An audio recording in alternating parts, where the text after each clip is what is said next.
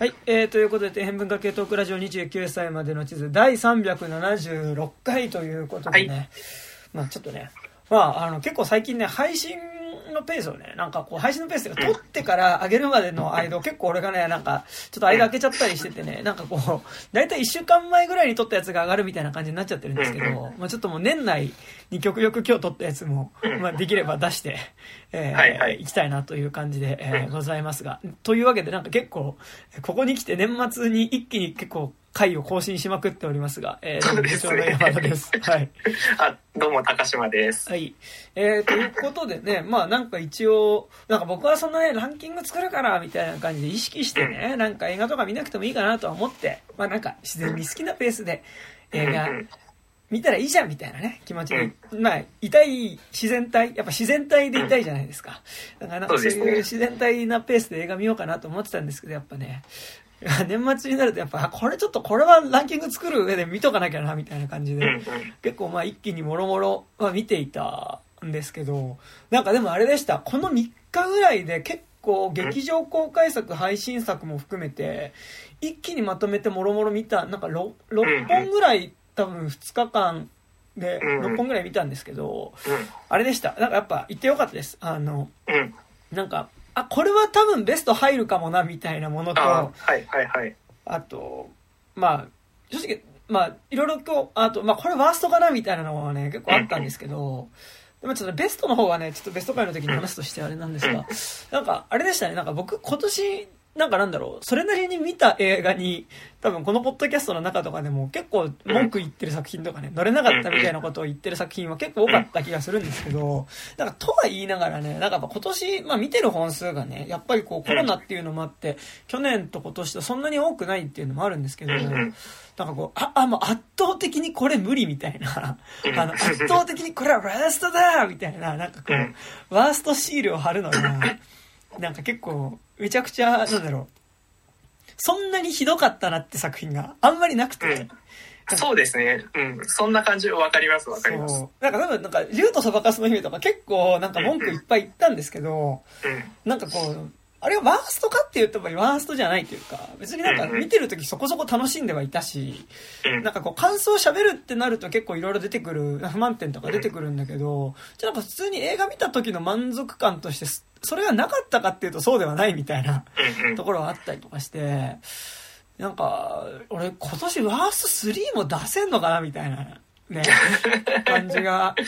あったんですけど、あれでした。あのー、24日クリスマスイブですよ。はいはいはい。うん。あのーあれですね、何回もこうやっぱ多分、延期に延期を重ねていた、あのーキングスメン、ファーストエージェントを見てきたんですけど、うんまあ個人的に僕はキングスメン、ファーストエージェントは、あのー明確にちょっと今年のワーストにはちょっと入るなっていう 感じでしたね。本当に？うん。あ、それはもうちょっと、僕も見に行こっかな、それは。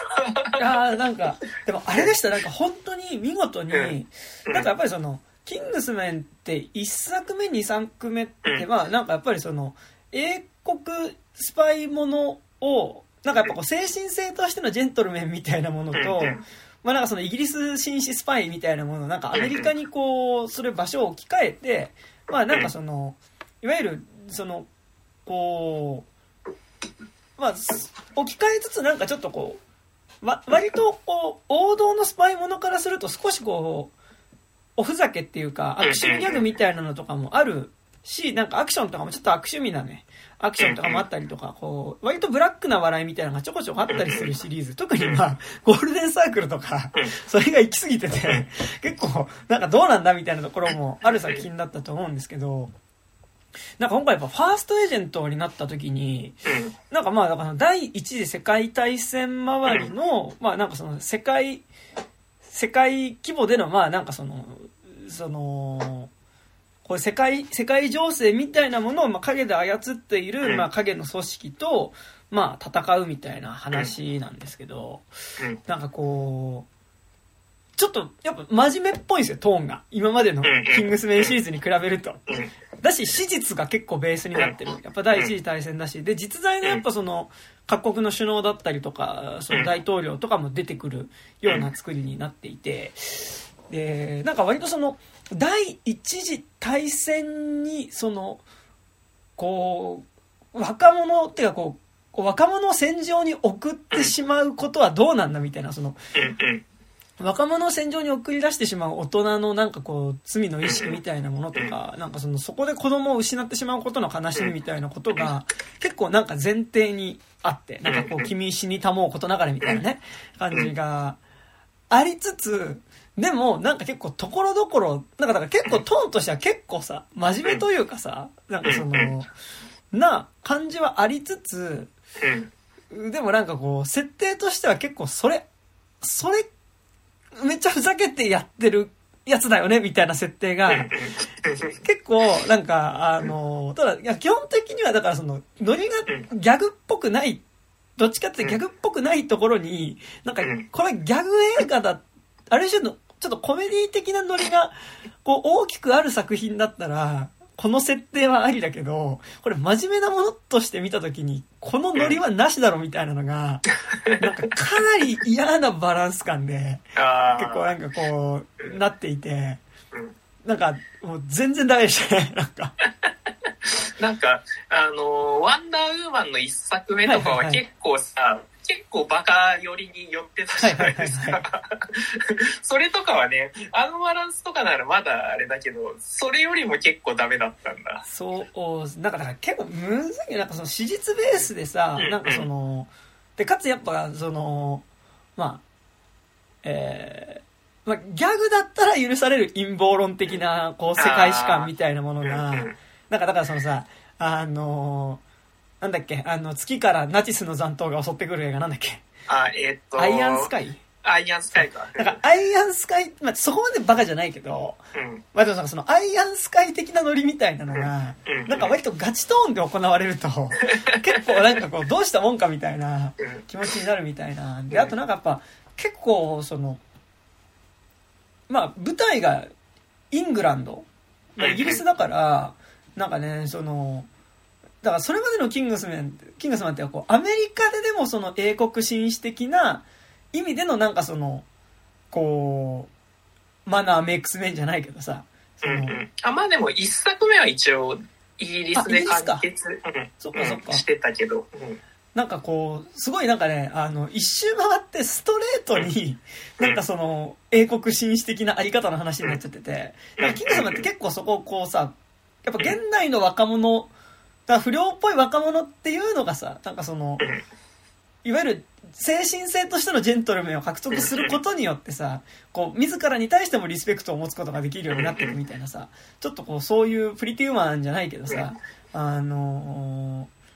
そういうところあったと思うんだけど。なんか割と今回こう本当にきこういわゆるこうき貴族じゃないけどそのジェントルマン的な階級のうん人たちの話になってるから、なんかこれって普通のやつじゃんみたいな。うん。なんかそのジェントルマン的な絵柄の人がなんかジェントルマンとしてなっていく話でもあって、うん。そうなんかしかもさ、うんうん。あのーそれがさ、第一次大戦だとさ、もうイギリスのさ、その、そのジェントルメンたちの外交のさ、ね。何枚舌外交によってさ、めみん今でもさ、それがそうなんだよね。も問題として残ってるところにさ、なんか、それをギャグで描きつつ、ギャグも入れつつ、なんか、あの、紳士みたいなこと言うと、なんか、お超おまみたいな、なりますよね、まあなんか。とはいえ作中でね、まあなんか俺たちがなんでこんな今貴族みたいなね、その地位にいられるかってわかるかみたいなのが出てきてさ、あの、それは、あの、俺の、まあその自分、俺たちの祖先っていうのが、あの、貴族になるために、まあ、ものすごい卑怯な手を使って他人から奪ってきたから、今この地位があるんだぞっていう言い方をすることで、なんかまあ間接的にそのイギリスの植民地主義みたいなものを批判しているっぽい感じはなくはないのだが、でもなんかね、結果としてね、行き着くところがなんかもろもろなんかその世界、まあ一次大戦、まあだから、フうんァーストエージェントが一次大戦の話で、うん。まあなんかその、そのラストで、まあ次の二次大戦に向かってさらにそこに、その、そこでの、えーまあ、えーキングスマンの活躍がさらに続いていくようなね、流れになるんだけど、なんか結構そこに至るに至って、結局最終的になんかね、かなりストレートにね、なんか、こうイギリス最高みたいな、イギリスがイングランド最高っていうかね、なんかそういうちょっとこうね、なんかものすごいナショナリズム的な、イギリスのナショナリズムみたいなものがうん 結構なんか最高みたいな感じで出てくる話で、なんか俺はどうしたらいいんだろうみたいな 気持ちになりましたね。うんはい。という。はいあの、でも見に行ってよかったです、その意味で。なんかあの、ランキング作るときに、なんかワースト、俺なんか、俺、1本ぐらいだった可能性があるの、今のところ。うんなんかワーストうん。今年で。でもなんか、キングスマン見たから、とりあえず2本はね、あの、あと一本が確保しないと。どうしようかな、みたいな感じですけど。はいはい。っていうね。あなんか年末追い込みで、なんかやっぱちょっとね、最近話題のドントルックアップとかも見たりとかしておりましたが。はいはい。なんかでも年末見たの結構、うん最近見たのすごい良かったな、もろもろな。はいうんはい。うん。でしたが。どうですか？いや、そうですね。僕は結構、あの、追い込みで、あの、パワーオブドッグ見て、はいはいはい。あめちゃくちゃ良かったですね、やっぱり。オブドックもね、なんかね、そう、なんか、いいよって言われてまだ見てない映画でしたけど。あれもちょで、っと見いねしたしかもなんか、あの、個人的にはもうキャストがもう僕好きなはいはい人が出て、カンバーバッチの弟が、あいつなんですよ、あの、もう終わりにしようのあの男なんですよ。ああ、はいはいはいはい。あの、で、あのパーゴとかの。はいはいはい。で、そいつがやっぱり、まあ、あの、例に漏れ、漏れることなく、その、ダメ、あの、ちょっと抜けてる、なんか、あの、抜けてて、その、支配的な兄に逆らえない、逆らえないというか、あの、いう男みたいなのをやって、うわ、もうこれだけで最高みたいな。なんか、あの、ちょっとこう、よりそやにしたマットデイモンみたいな人でしょ？そうそうそう。で、で、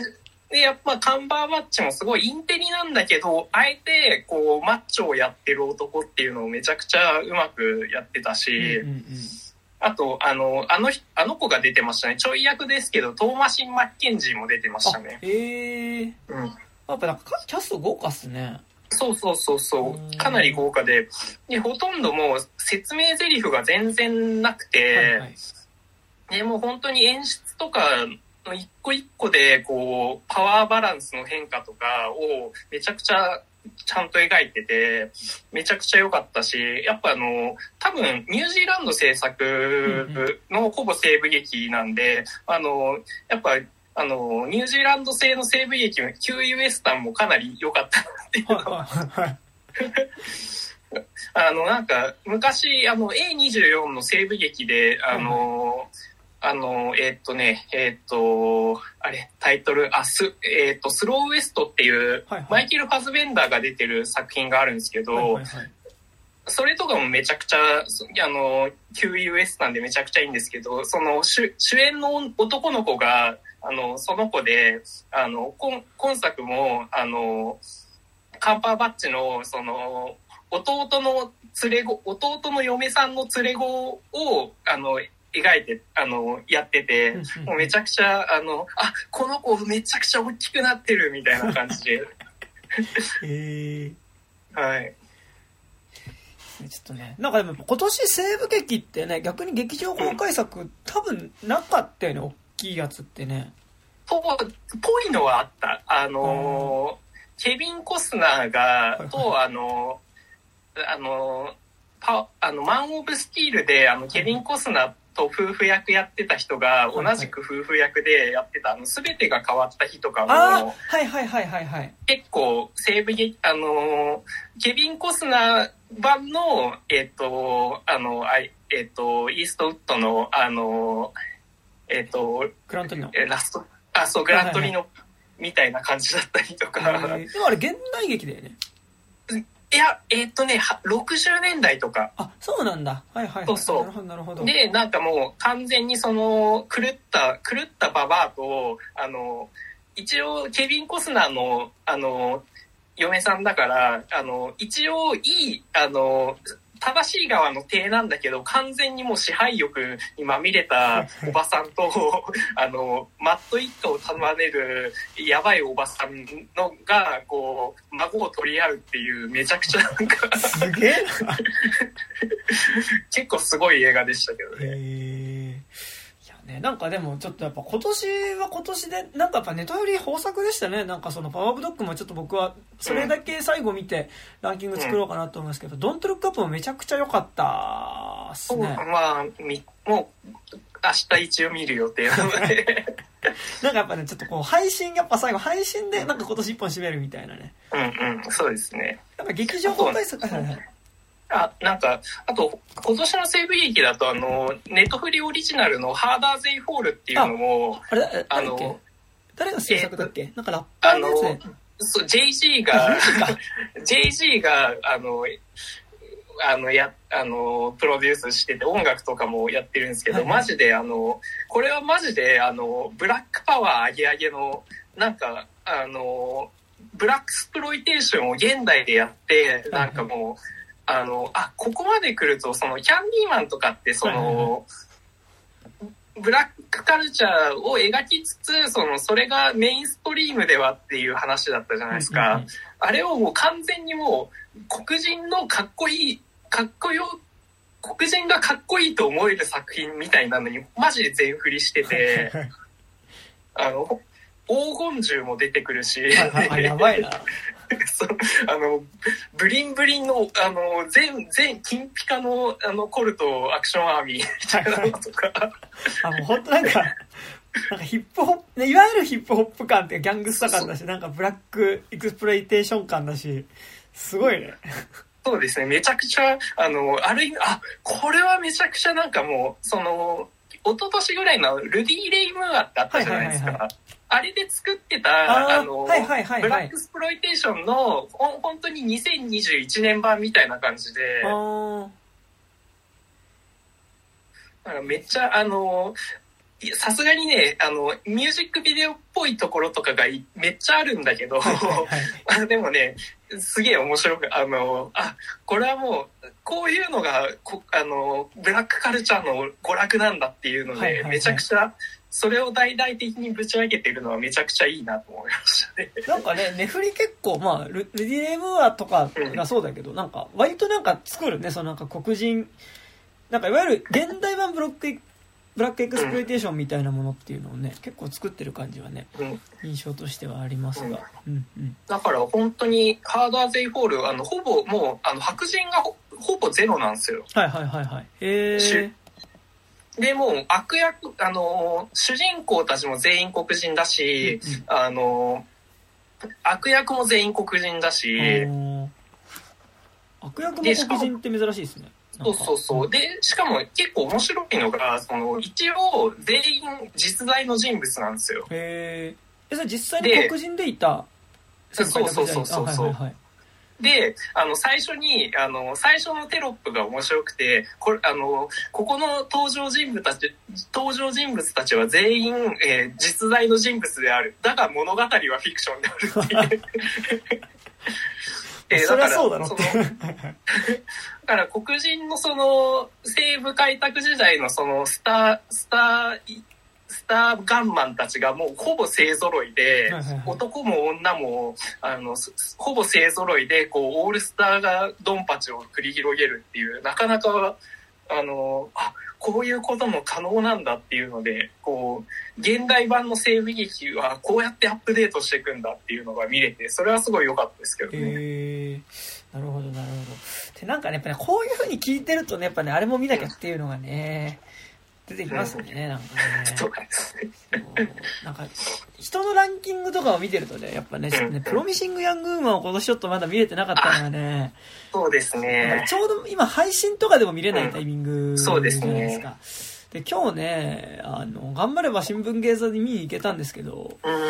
ちょっと今日あの偶然と想像の方をね見に行ってしまって、うん。うんうんうん。あの浜口竜介のはいはいはいはいはいはい。偶然と想像めちゃくちゃ良かったんで、まあ、そっちはそっちで見てよかったなって感じだったんですけどっていうね、まあ、なかなか、えー、そういうところでございますが、まあ、ちょっとえっとそんで今日はえっとまあこれもねちょっとこれを喋らずしてちょっと今年のランキング作れねえだろうっていうね、うんところで、えー、マトリックス・レザレクションについて今日この後喋りますが、うんえっと、あ、あ、まだか。で、ここにね、あともう一人今日、えっと、僕の高校の同級生の谷くんが 来るので、えー、ちょっと今、実は今谷くん車で雑談みたいなところはあるんですが、えっと、まあちょっと、その間にね、あの、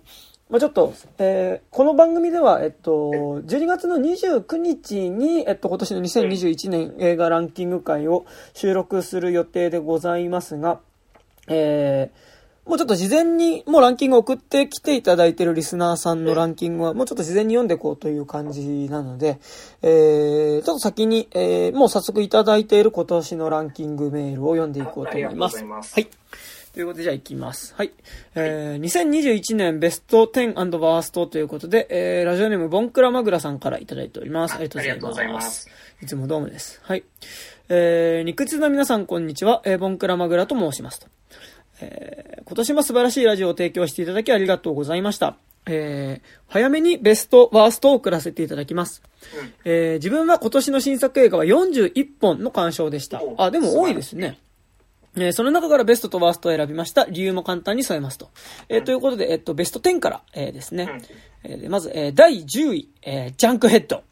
おおえー最後の戦闘シーンがいい。えー地下の風景、かっこ特に引きのアングルがいい。えーナンセンスなコメディ要素とストップモーションのチープな作作風がマッチしていた。エンディングのメイキング映像が圧巻。そうえ、これ、えメイキングいいですよね。ジャンクヘッドね。はいはい。そして、えー第9位、えー新エヴァンゲリオン。えー自分の中で今年最大の祭りだった。えー玄道のモノローグとラストシーンが良かった。えー物語終盤のメタフィクションのシーンも好き。えー急激より好きです。ということですね。はい。なんかね、あの、今年さ、なんか前話した時になんかその、いわゆる、その去年でいうテネットとか、テネット、ミッドサマー、パラサイトとかさ、うん。そういうまあ、なんかみんな見てるよねみたいな映画が、まあなんか結構この番組の総合ランキング作るときに結構やっぱ上位に来る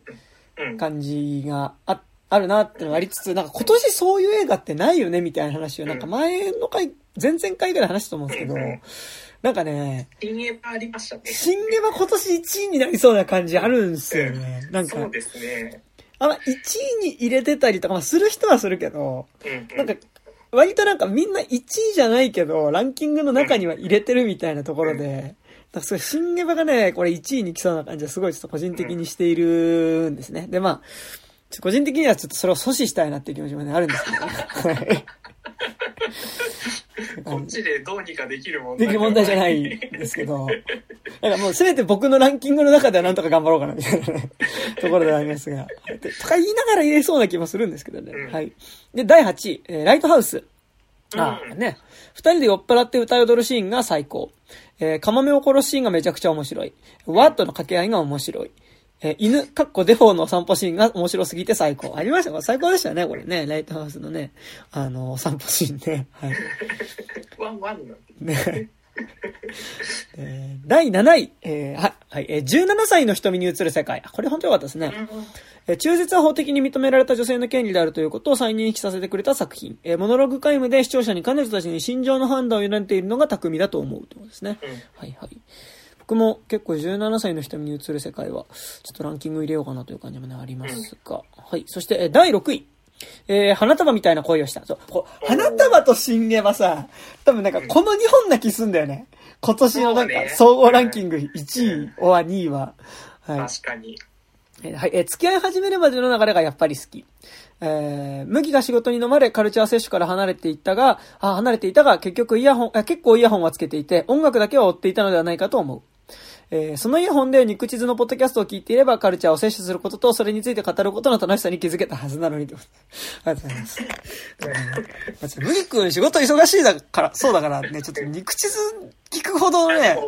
あの外回りしてたじゃないですかだからその間とかで営業者の中で聞くとかね。うんなるほど。そそして、えー第5位、えーエターナルズ。えーおおクラオ、えークロエジャオ的な風景や人物の描写は健在で、そこに MCU という大衆娯楽映画の予想をうまく、えー溶け込ませており、とても良かったということですね。ありがとうございます。はい。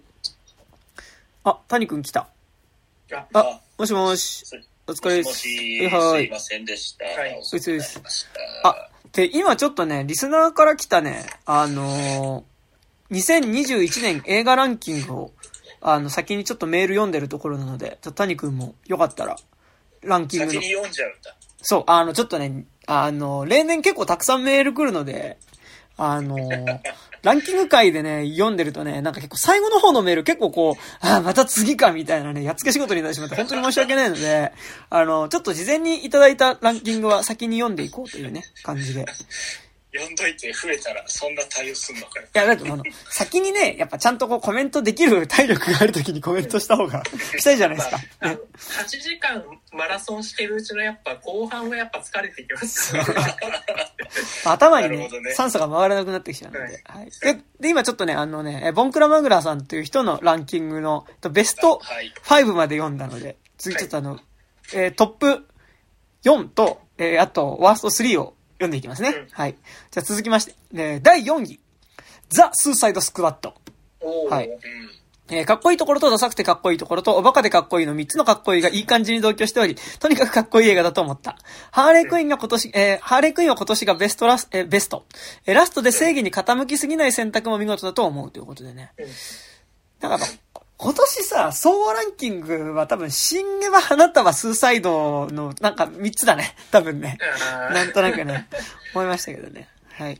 そして第3位。はい、えープロミシング・ヤング・ウーマンってやつね。うんえー復讐という世間では良しとされていない行為をうまく完結させる見事な脚本。面白かったということですね。はい。やっぱね、復讐はね、なされた方がいいですよね。うんはい。そして、えー第2位、えーパワーオブザドッグ。おーうーん。えーインテリで他者を見下していて、だけど人望はあるし、文化的素養もある主人公に惹かれた。えージョニー・グリーンウッドの音楽もとてもいいということですね。はいはい。やっぱ、パワーオブザドッグ見てからだね、今年のランキング作るのはね。そうですねはい。えーそして、第1位が、ファーザーということですね。はい。えー認知症の疑似体験としての演出が素晴らしい。えー物語の時系列や真のプロットが曖昧のため視聴者に思考を強要してくるともいい。えーまたアンソニー・ホプキンスの演技が凄すぎて面白いということで、うん第1位ファーザーですね。うんでもなんか確かにこう、なんか体験としての映画って意味では、ファーザーかなり今年の中ではね、なんか僕もめちゃくちゃ、なんかこう、ね、やっぱその認知症でのその現実の時間軸だったりとかさ、こう、この人誰だっけみたいなものっていうのがさ、その認知が歪んでるしまうっていうことをね、やっぱその、こう、その世界を見せる表現方法として、やっぱこう映画がめちゃくちゃやっぱりハマっててね、なんかやっぱこう、ファーザーはすごいやっぱ体験として、映画体験としてすごいいい感じはありましたね。ということで、はい。あれですね、ボンクラマグラさん、あの、ベスト4までがすごいブロックバスター大作なのに、あの、ワン、えーワン、ツー、スリーだけすごい、なんか、しん、あの、なんか、結構比較的中規模ぐらいのやつで、なんかかっこいいですね。なんか、プロミシング・ヤング・ウーマンがどうだったかわかんないけど、なんかトップ3なんかこうさ、武蔵野カンカンあるよね。そうですね。ですね。はい。えーそして、えー、ワースト3いきます。はい。えー、ワースト第3位が、えー、ラブセカンドサイト。あこれ知らないな。うんえーハードルをめちゃくちゃ下げて、えーあ、めちゃくちゃに上げてみた自分が悪いのだけれど、鼻につくコメディ要素と自分的に納得がいかないラストのせいで評価が低い。えー告知映像のほとんどが映画冒頭で使用されており、肩透かしを食らった。えー おしゃれに全振りした映画かと思えば、大して映像も音楽もおしゃれじゃない。えー主演の二人が美男美女ってのは認めるが、それだけ。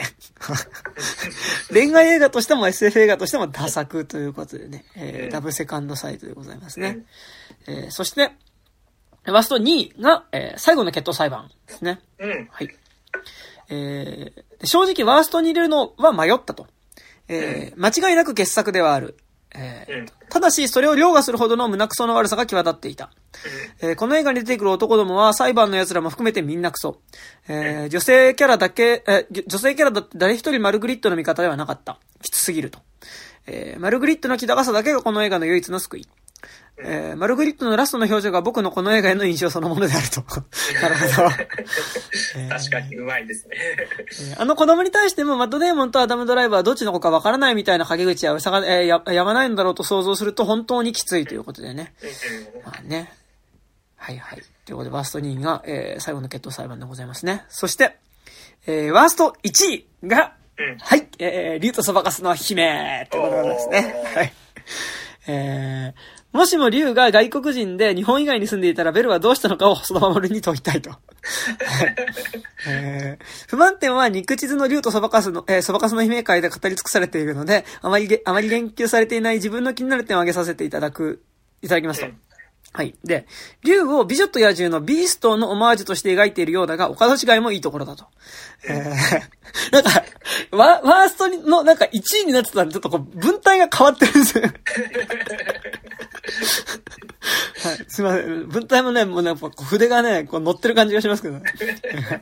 竜を美女と野獣のビーストのオマージュとして描いているようだが、岡田違いもいいところだと。えー、ビーストは人を思いやる心を持っていないために野獣として人々から疎外されている。そしてその解決として真の愛が必要であった。それでは今作の竜はどうか。竜は思いやりの心、過去弟に対するものはちゃんと持っているし、あ、確かに。えーさらには初めから苦境での生活をあを送らざるを得ない状況であった。えー多少自暴自棄気味に U の世界で無双していたようだが、ジャスティンというネット自警団のチートに比べたら全然マシだろう。最も言いたいことは、本作では美女と野獣で最も重要なテーマである真の愛が抜け落ちていること。えーその代わりに祭り上げられたのが女子高生の偽善的で無責任な母性であると。えー根本的に間違ってるんだよな。えー見た後の印象は悪くないのに後から考えれば考えるほどに不満が出てくる。噛めば噛むほどまずくなる。逆スルメ映画ということで。あのね、それはね、僕も、あれでしたね。なんか、だって僕も本当そうでしたよ。あの、竜とそばかすの姫見て直後にね、友達と、あの、ツイッターのスペースで話した時は結構めっちゃ良かったよねっていう話をしてたんですけど、それだとだんだん感想をこう頭の中で整理していくにつれ、なんか、あれ、ダメ？ダメじゃね？これってなってくっていうね、その感じは僕もすごいわかりますね。はい。えー、でもなんかあれですよね、こう、こう、考えれば考えるほどダメになる、ダメだなって思う映画の、なんかダメな点を上げていくのは結構自分の思考が整理されてなかなか気持ちがいいですよね。はい。えー、つのない文章をえーお読みいただきありがとうございました。えー、肉地図メンバーの皆様、えー、肉地図リスナーの皆様、いいお年をお迎えください。今年も肉地図の活動を、えー活動をた、あ、来年も肉地図の活動を楽しみにしています。ということで、えー、ボンクラマグラさんからの感想メールでした。あ、2021年、えーランキングメールでした。ありがとうございます。ということでね、ございますが。はい。はいどうですか？なんかありますか？いやもうあの先ほど言った通りでそうね、今年の1位は、そばかす姫な可能性がちょっとまとめたいとは思ってるけど、なんか、あ、俺も1位だろうなって今すごい思った。なんかね、竜とそばかすの姫多分ね、他にもっとダメな映画がある年だったら全然ね、俺ワースト入れてないと思うんだけど、俺も結構なんかこう消去法でなんかワーストには竜とそばかすの姫があって、なんかね、その感じはね、いや、なんか良かったところ上げてみって言われたら全然良かったところ上げられるんですよ、竜とそばかすの姫。上げられるんですけどね。うんあの細田守の難しいところってさそのその場面場面の演出は結構いいからさ。あのそこだけ撮るとさえなんかもう普通にさ初見時とかがさそんなに当たり障りのないのってさ、はいそうなんだけどさやっぱスルメ負のスルメだからさ 本当にね、なんかその感じで。だからなんか、まあ、僕は、あの、まあ、化け物の子は見てないんであれですけど、細田守監督作品の中だと未来の未来が多分一番苦手なんですが、うん。未来の未来もやっぱあのお母さんの幼少期のパートとかなんかこう、うん。パート単位だと結構あいいなって思うんですよね。なんか未来の未来ってだってすごいこう、オムニバスの一本にしたみたいな映画だったもんね、あれ。はいはいはい。なんかそうそう2時間1本でのカタルシスはすごいなかったなっていう記憶が残ってる。ああああいやそうなんですよね。そう。というわけでね、はい。えーございますがはい。でもなんかね俺細田守はねなんかちょっと割となんだろう、まああんま良くないけどね、まあ普通に楽しみに行ってる部分7割と、ちょっと文句を言いに見に行ってる部分もね、多少、多少あったりもね、なんかしてしまってるところがあるんでね。うん。当たり屋な部分はちょっと否めないですよね。でもなんかさ、あの、いわゆるビューティフルドリーマー的なさ、あっち当たりに行ったのかいみたいなさ、気持ちで見に行くっていうよりは、でもなんか、とはいえ普通にアニメーションを楽しみに行ってるところとかもあったりもするので、なんか純粋に当たりに行ってるってわけでもないし、なんかもしかしたら良くなってるかもみたいな。その良くなってるかもって作品の出来がとかじゃなくて、やっぱりその、細田守のなんかやっぱ、こう、いわゆる母性的なところに対する思考みたいなところとかがさ、なんか、どうなってるかなみたいなのとかもね、気になって見に行ったりとかしてるんですけど、まあ、割とね、ちょっとね、あの、まあ、まあ、当たりに行ってるところも多少なくはないっていうのはね、ありますけど、僕はね、ありますけどね。はい。という感じですかね。はい。はいじゃあ、よろしいですか？本題、はい、はい行きましょうか。はい、えー、というわけでですね、本日は、えー、マトリックスシリーズのリザレクションズ。4作目、リザレクションズについて喋っていこうと思いますが、えあらすじは出ますかね？はい。公式サイトからです。はいはい。えー真実の先を知りたくないか、えーもし世界がまだ仮想世界、マトリックスに支配されていたとしたら、ネオ、かっこキアヌ・リーブスは、えー最近自分の生きている世界の違和感に気づき始めていた。やがて覚醒したネオはマトリックスにと囚われているトリニティを救うために、何十億もの人類を救うために、マトリックスとの新たな戦いに身を投じていくっていう。まあなんか、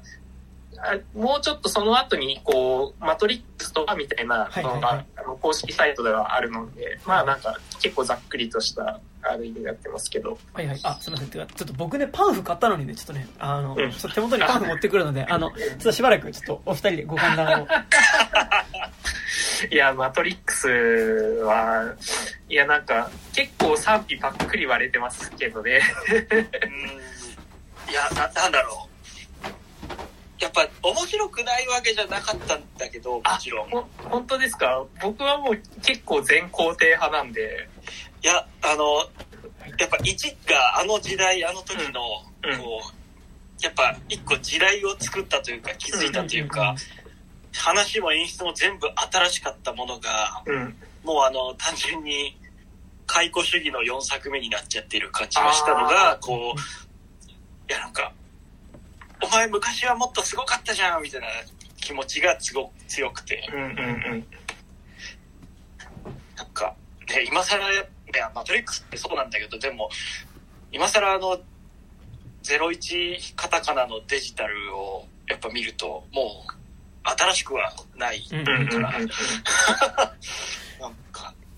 ね、やっぱあの、90年代のデジタル黎明期プラス、はいはいはい。終終末論が重なったディストピア SF っ。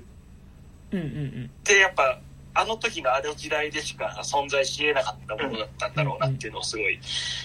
改めて思って、うんうんうんうん。なんか、うん愛憎。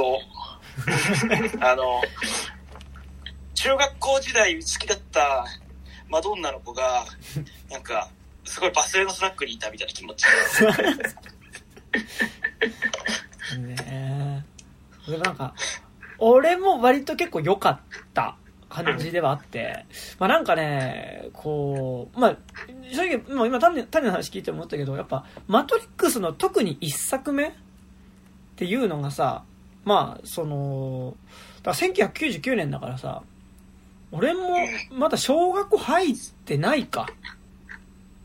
入ってない入った年入ってない入ったぐらいか。だからなんかさ、99年は1年生で。その当時のなんかなんだろう、こう、時代の空気感みたいなのをね、なんかどの程度自分がその、感じてたかっていうとね、まあ微妙なところではあるんだけど、でもやっぱりそのすごい、あの、まあもちろんマトリックスってまあ、なんだろう、でも多分ここ数十年の間でも多分一番なんかその革命的だった作品というか、うん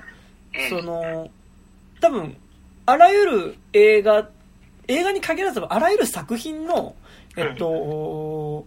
まあなんかこう、リアリティだったりとか、まあその演出一つとってもなんかやっぱあり方みたいなものを、えっとやっぱ結構大きく変えた作品。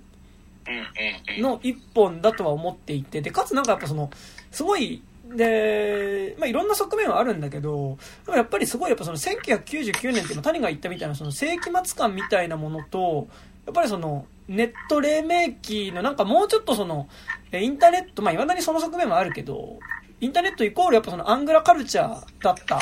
えー、側面みたいなもの。で、さらにその、やっぱアングラカルチャーって行った時にやっぱりそこにそのインターネットっていうところにドラッグだったりとか、やっぱりそう、えっ、と、まあ、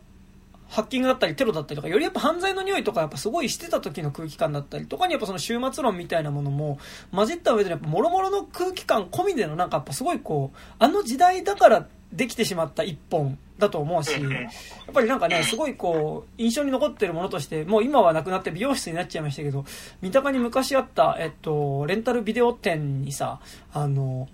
もう棚一個がマトリックスって書いてある VHS の棚になっててさ、あの、今思うとマトリックスの VHS ってなんかものすごいこうさ、なんかこう、なんかデジタルなんだかアナログなんだかわからないものがね、なんかこう棚一個にもなんかマトリックスベーって置かれてた感じとかさ、なんかすごい、こう、なんかその時はマトリックスは見てなかったけど、実際マトリックス見たのは俺多分中学校の時とかだと思うけど、でもなんかやっぱその、幼少期にやっぱそのマトリックスってもの自体のなんかやっぱその衝撃があっあったってことはなんとなくわかるし、やっぱり初めて見た時ものすごい衝撃だった部分はありつつ、なんかでも今作、やっぱりその、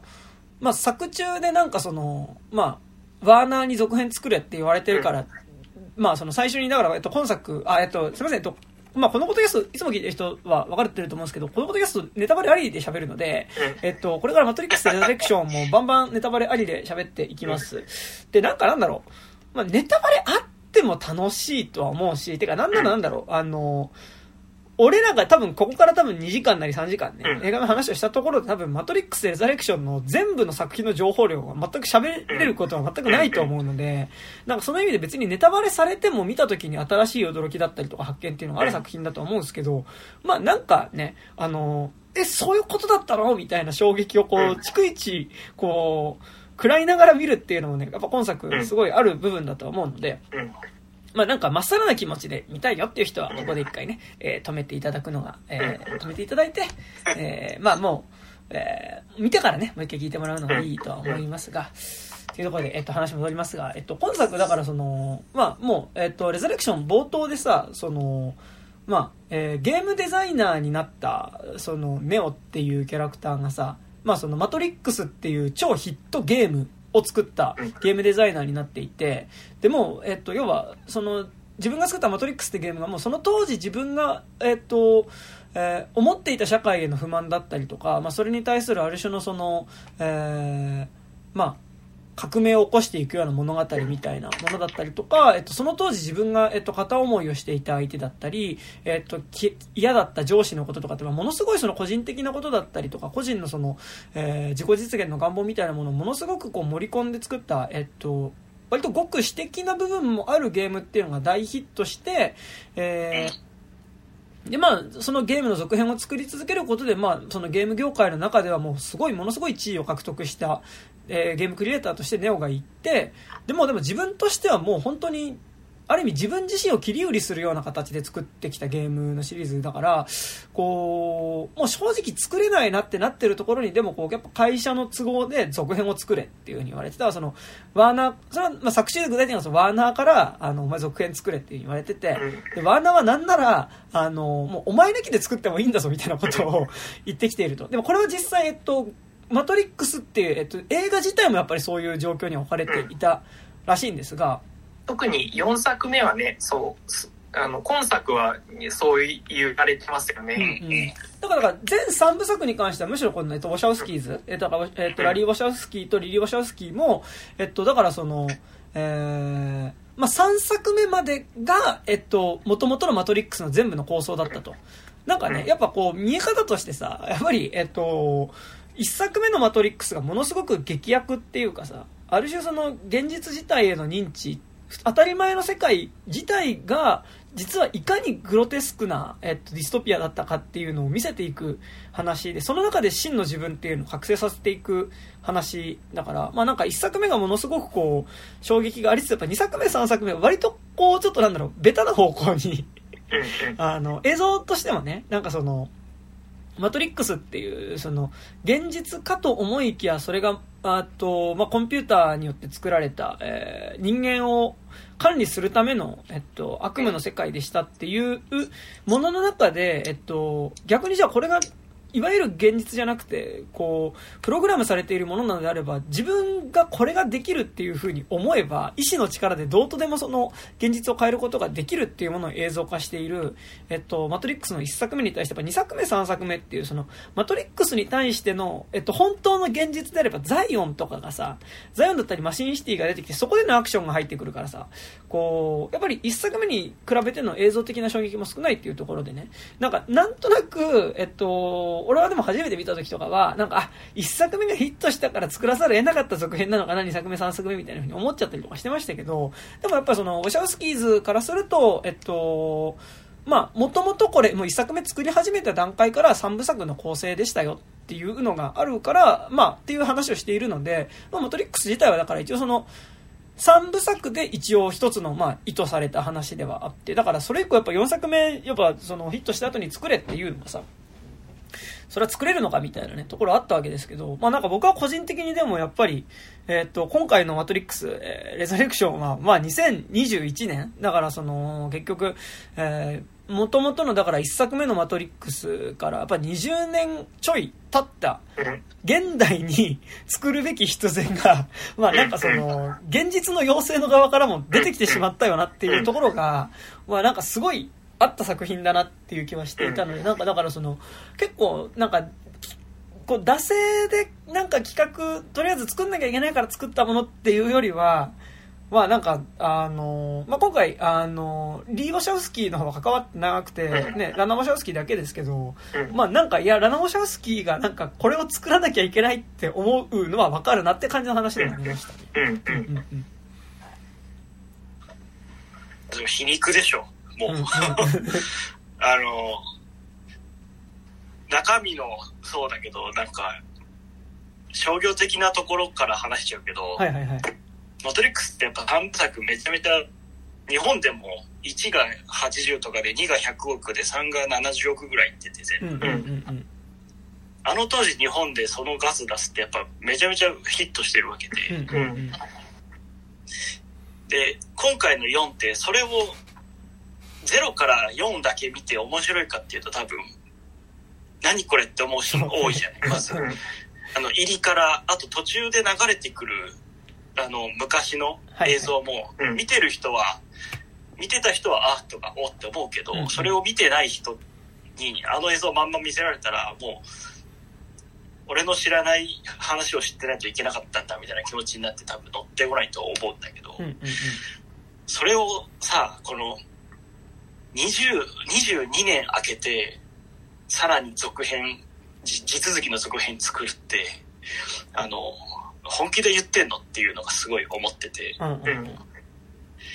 あの、多分今んとこ、1週間経ったけど多分、まだ10億届いてないはずで、うんうんうん。多分最終着地なんだかんだ20いくかいかないかぐらいになっちゃってて、うんうん、多分5分の1とかに減ってるわけですよ、講習そのものが。はいはいはい。でもさ、それは前作ありきで20年分に作ってってなったらもう、そもそもの分母がまず3部作見て覚えてる人からどんだけ減らさずいけるかの話になっちゃうわけだからさ、あの、行くわけないじゃんって思うって、ワーナーが大金かけてそんなことすんのっていう、なんか、っていうとこからすごい図入っちゃったから、はいはいはい、って思ってたんだけど、なんか、すごい、むちゃくちゃ解像度高い、その、無理やり続編つか作らされることへのやだみみたいなところが、うんうんうん、もう俺は、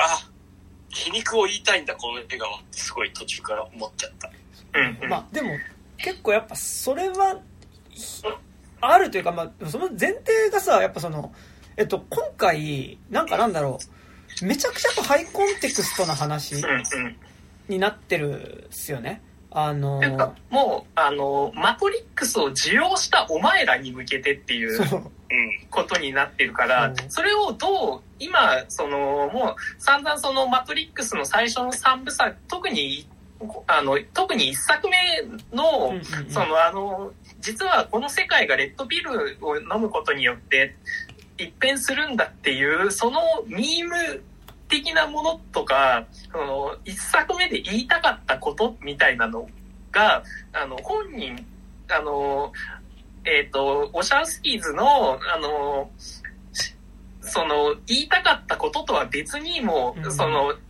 公開されたテクストとしてどう受容されたか、されていったかについての映画だったから、その、あの、花からも、その、お、散々これで、あの、お前ら遊んできただ、遊んできたけど、いやでも、それってどうなのっていうことでもあったと思うから、そうね、なんか、すごいさ、なんか、なんだろうな、あの、でもこれってマトリックスじゃなきゃそもそもできない語り口の話だと思ってて、うん。だからそのうん。これってマトリックスがある現実の話、マトリックスって映画が公開されて20年後の世界。だから要はその、マトリックスっていう映画が、えっともうある意味、もうちょっとクラシックに、えっと、なってしまった世界の話うん、で、うん。を描いた話。うん、だからその今回のだから冒頭、えっと、なんか俺個人的に今回のマトリックス、レザレクションズは、なんか全3部作を、えっと、トリロジーを、なんか一気に1本分にギュッてした感じがすごいしたのね。うん、なんかその、前半1時間ぐらいでの、割とその、要は、えーっと、日常の、まあなんかその資本主義社会みたいなもののね、だからその会社で働いてる中で、まあその、ものすごいこう、現代社会の中で疲弊していく、あの人物、その現実自体に対してのその閉塞感だったり、その、自分のが自分である感覚がつかめなくなってる。で、なんならやっぱこうパラノイアみたいな感じで診断されてしまうキャラクターっていうのが、えっと、実は自分が狂ってるのではなくて、世界自体がある種その、そもそも、えっと、狂っていたというか、えっと、まあ幻想というか、うん、あまあ、悪夢的なものだったっていうことに気づいていくまでの前半1時間っていうのと、まあ、その後後半もう現実パートで目覚めてからは割と実はまあベタベタな、えっとまあ、活劇をやるみたいなねこととかはあのベタベタな活劇をやるしえっとあんまり頭使わないでも見れるみたいな。あの感じっていうのは、なんかやっぱすごい全3部作を結構ギュッとしたような感じはすごいするんですけど、えっと、なんかやっぱだからその、でも前半でだから特に1時間で語られるその悪夢的な現実っていうのが、やっぱりその、マトリックスっていう映画を公開されて以降の現実自体も悪夢だったじゃんっていううん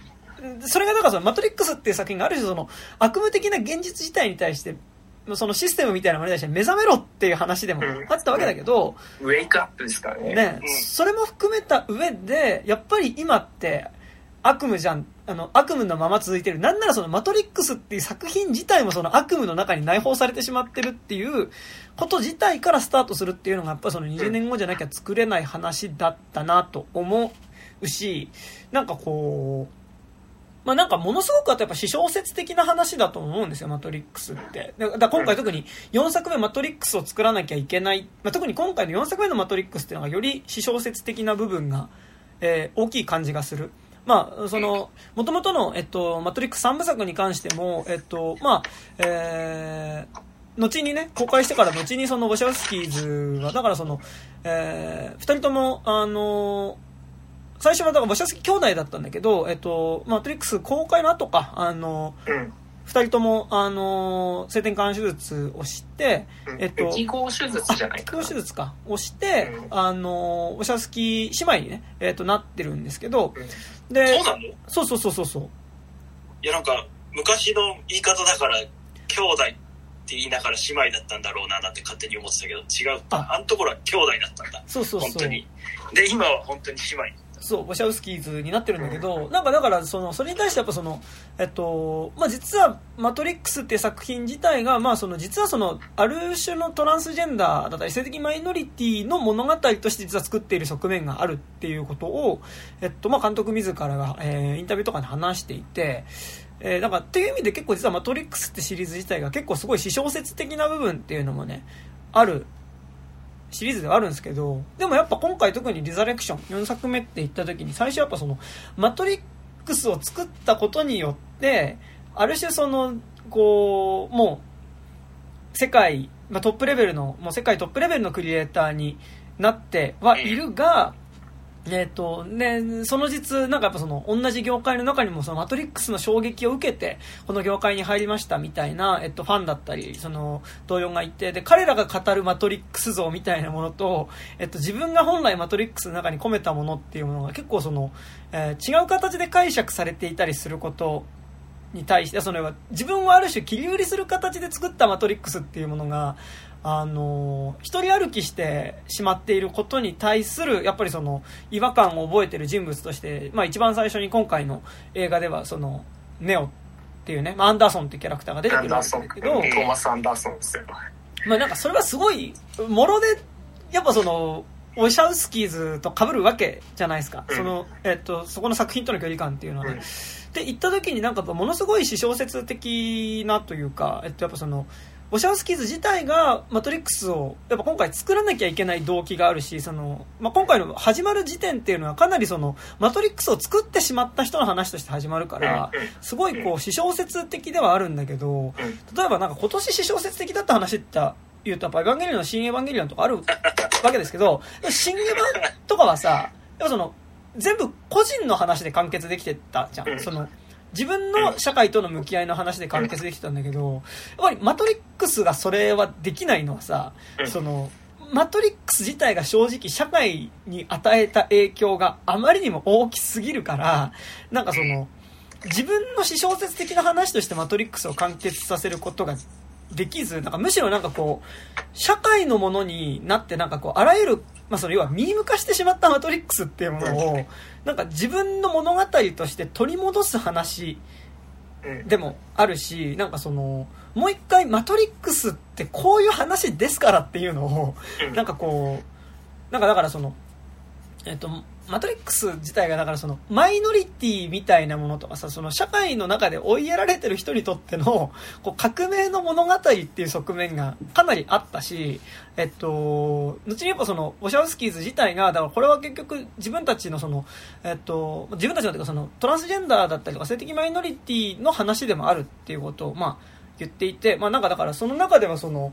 だから例えばそのエージェント・スミスがさ、ずっとこう、俺はネオになったんだまあそのレッドピル、レッドピルとブルーピル飲むっていうのとかもさ、だからあれってその、社会の中で規定されている自分からそうでない自分になる薬を飲むっていうところで、やっぱりその、そういう、えっと、本来の、えっと、社会的に、こう、生来的に与えられてる性から、こう自分にとって、こう、えっと、本来自分らしくいられる性を選ぶっていうこととも、えっと、のメタファーともしても描いているし、いや、そこがね、結構ね、今作見直してて、はいはいはい。ちょっとね、ここが結構難しいなと思ったのところがあって、あのー実はその、マトリックスっていう映画って、落ちた上でどうプレイするかが重要だっていうことだったと思うんですよ。だから、その、あの、レッドピルを飲むっていうのは、その資本主義的なその幻想でしかない、その、ところから目覚めるっていうところで、それはその自分のその実存というはいか。その存在論的なその位相に一回戻るってことなんですよ。で、で、そこからさらにもう一回その最後マトリ、あのネオが最後ビューンって飛んで終わるけど、あれってだからその上で、じゃあこのマトリックスっていう、その自分たちがこう、あれはその選べる、自分たちの容姿を選べるあの世界じゃないですか。だから、それって、だからこの資本主義とかのプレイヤーとして、あの、どう生きるかっていう話に、実はなってると思うんですよ。だだから、あのー一回飲んだ上で、どう、それからどう選択するかの話だから、なんか、そこがなん、なんていうか、微妙にこう、あのー、位相が一回ずれた、あの、一回その、一回そ、すべてをその、目覚めるっていうものが必要で、そこからどう選択するかの話だったと思うから、実はその、意外、実はそのマトリックスっていうものに対して、あの、全否定ではなかったんだなっていうのが、こ今作をも、あの、今作見て、で、今作も、あの、最後に、あの、マトリックスの完全否定はしなかったし、うんうんう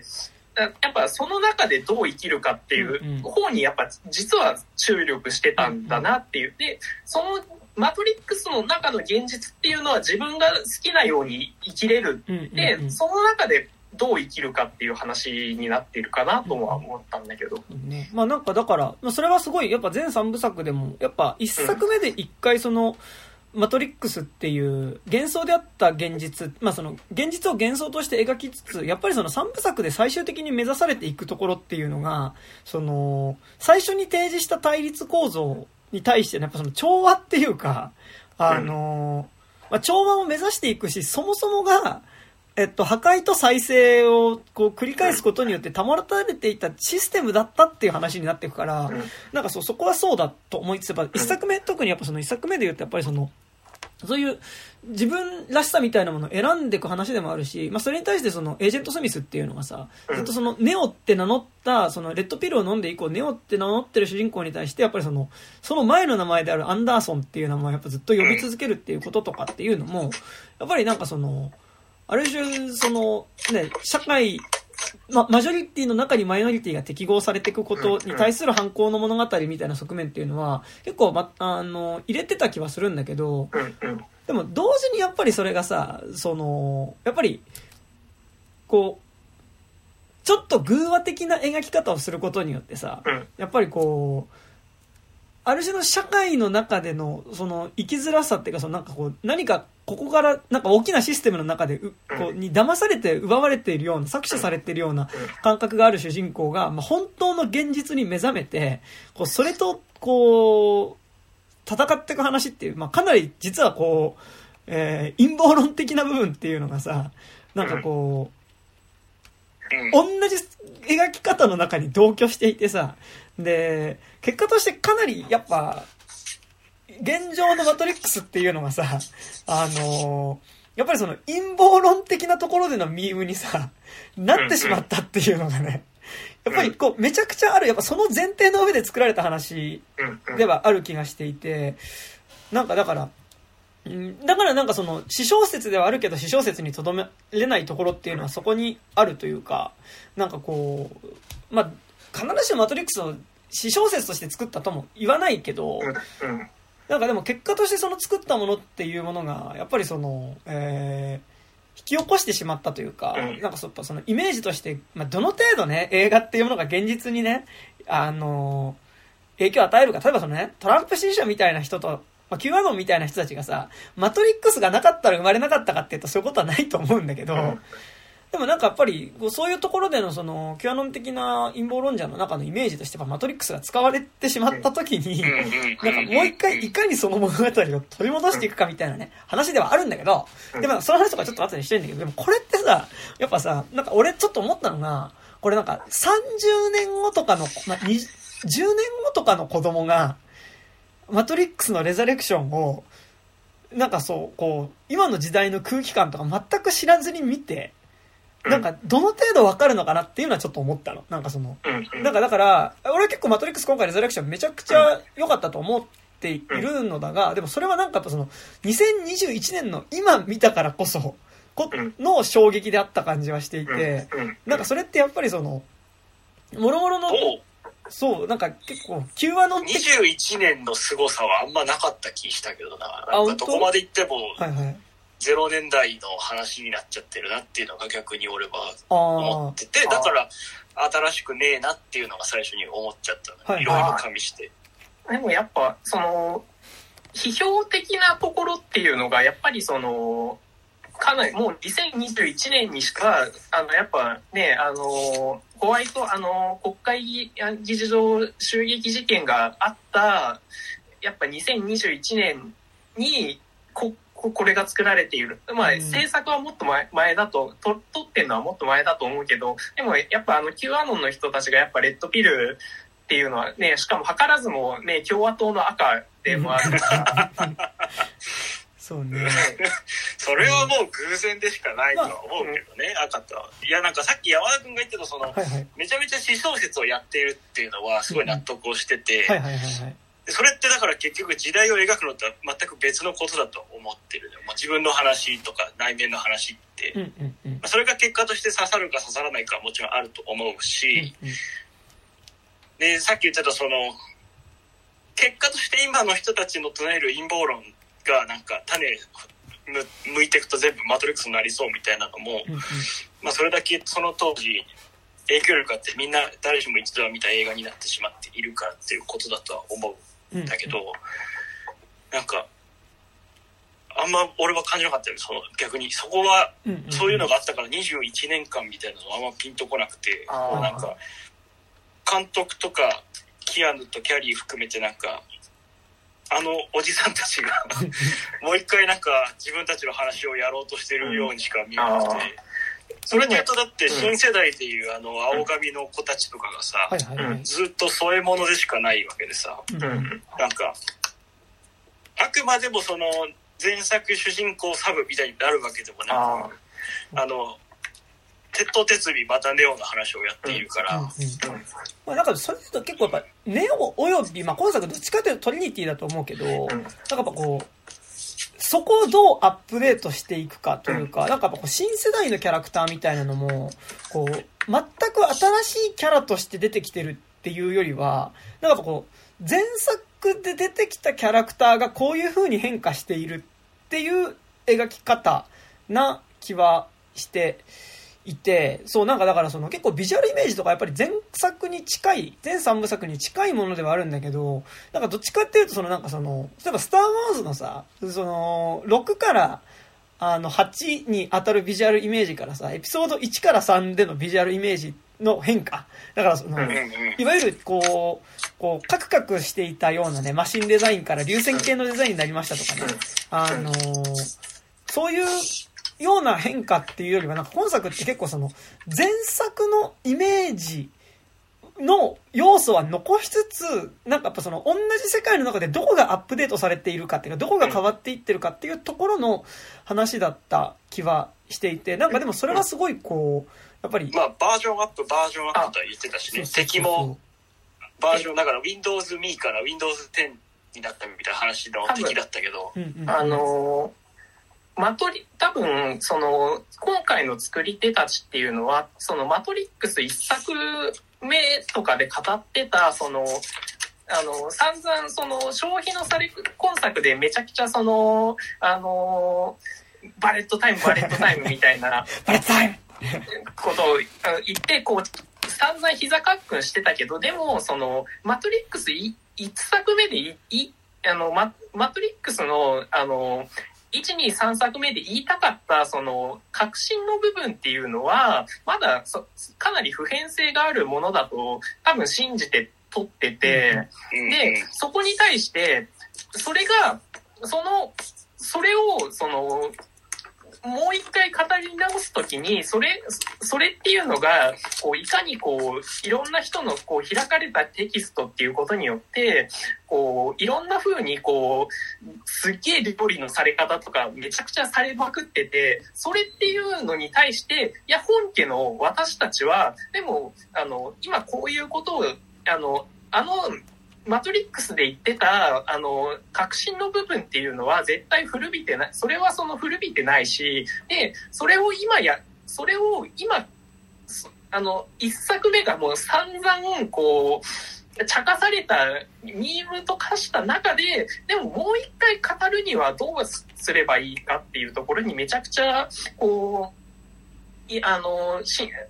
こ心血を注いでた部分だと思ってて、し、だから、その、結構映画のルック的にも結構変わってると思あ、ってうんて、うん、そうだね。あの、やっぱ、前作ってやっぱそう、まあ、あの、レボリューションズの結果ではあるんだけど、その、マトリックス世界内って晴れがなかったじゃないですうんうんか。そう、な、なのに、なのに対して、めちゃくちゃどんよりした世界なのに対して、今作っていうのはもう結構、ま今作のマトリックス世界ガンガン晴れてるし、で、その中で、その、だから、一作目ので、しかも、あの、アクションとかも、やっぱりその、やっぱ、ジョン・ウィックとかややってるからさ、はいは結構キアヌ動けるじゃんっていうのみんな知ってる中で、もう一回、その、あのバレットタイムはやんないけど、うんけど、ど、でも、そこでなんか、あの、ちゃんとその、なんていうの、ワイヤーとかもこ今回あんまやってないじゃないですか。うんその、これ見よがしなワイヤーアクションって。なんか、だから、なんか、あのーなんて言うんだろう、そこは、その、茶化されないように、あの、わあちゃんと変えて撮ってると思うし、で、あとやっぱ、批評的なところで言えば、やっぱりその、ボット描写っていうのは、やっぱ、ね。はいはい。あの、今の、その、陰謀論者に、これは完全に当てこすりだと思うけど、うんやっぱりもう、その、なんかがだん、あの、寝てて、寝てて、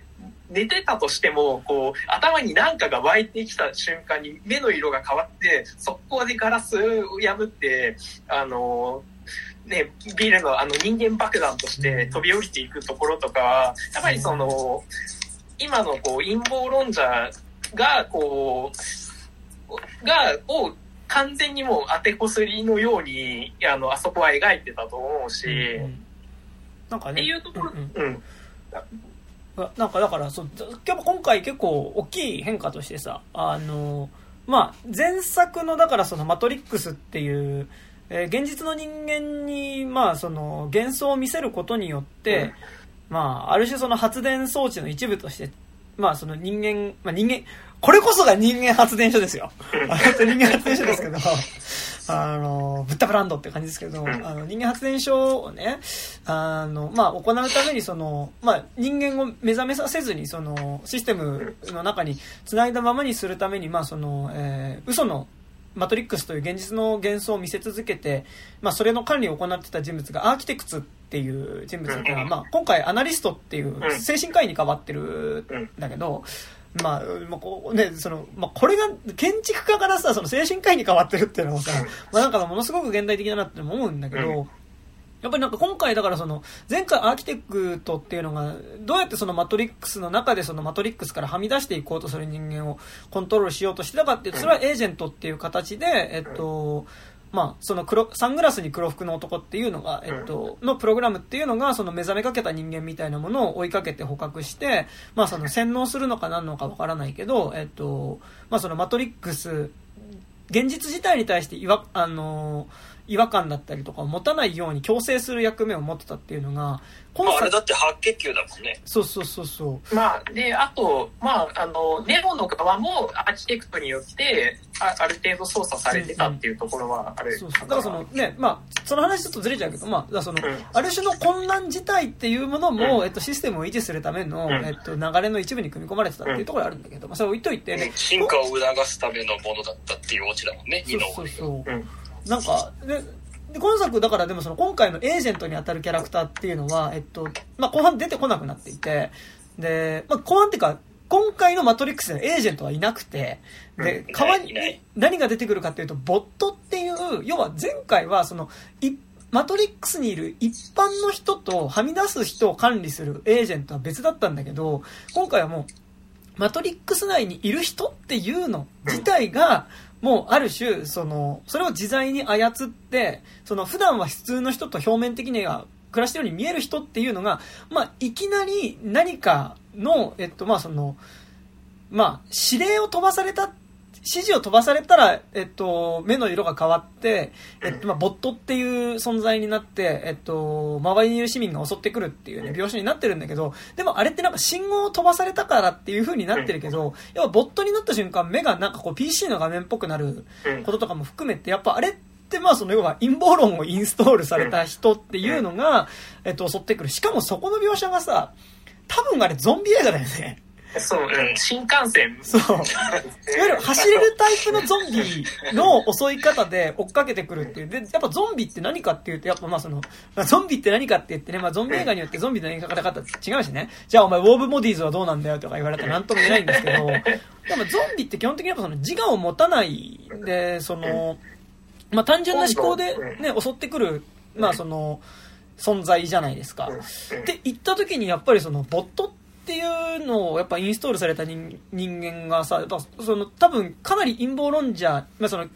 キュアノン的なものっていうものがさゾンビのように要はその自我を忘れて襲ってくるある種の思考をインストールされた人間がさ自我のようにあ自我を忘れた瞬間にその、こう、インストールされた瞬間に、その思想をインストールされた瞬間に自我を忘れて、その、襲ってくるっていうのは、えっと、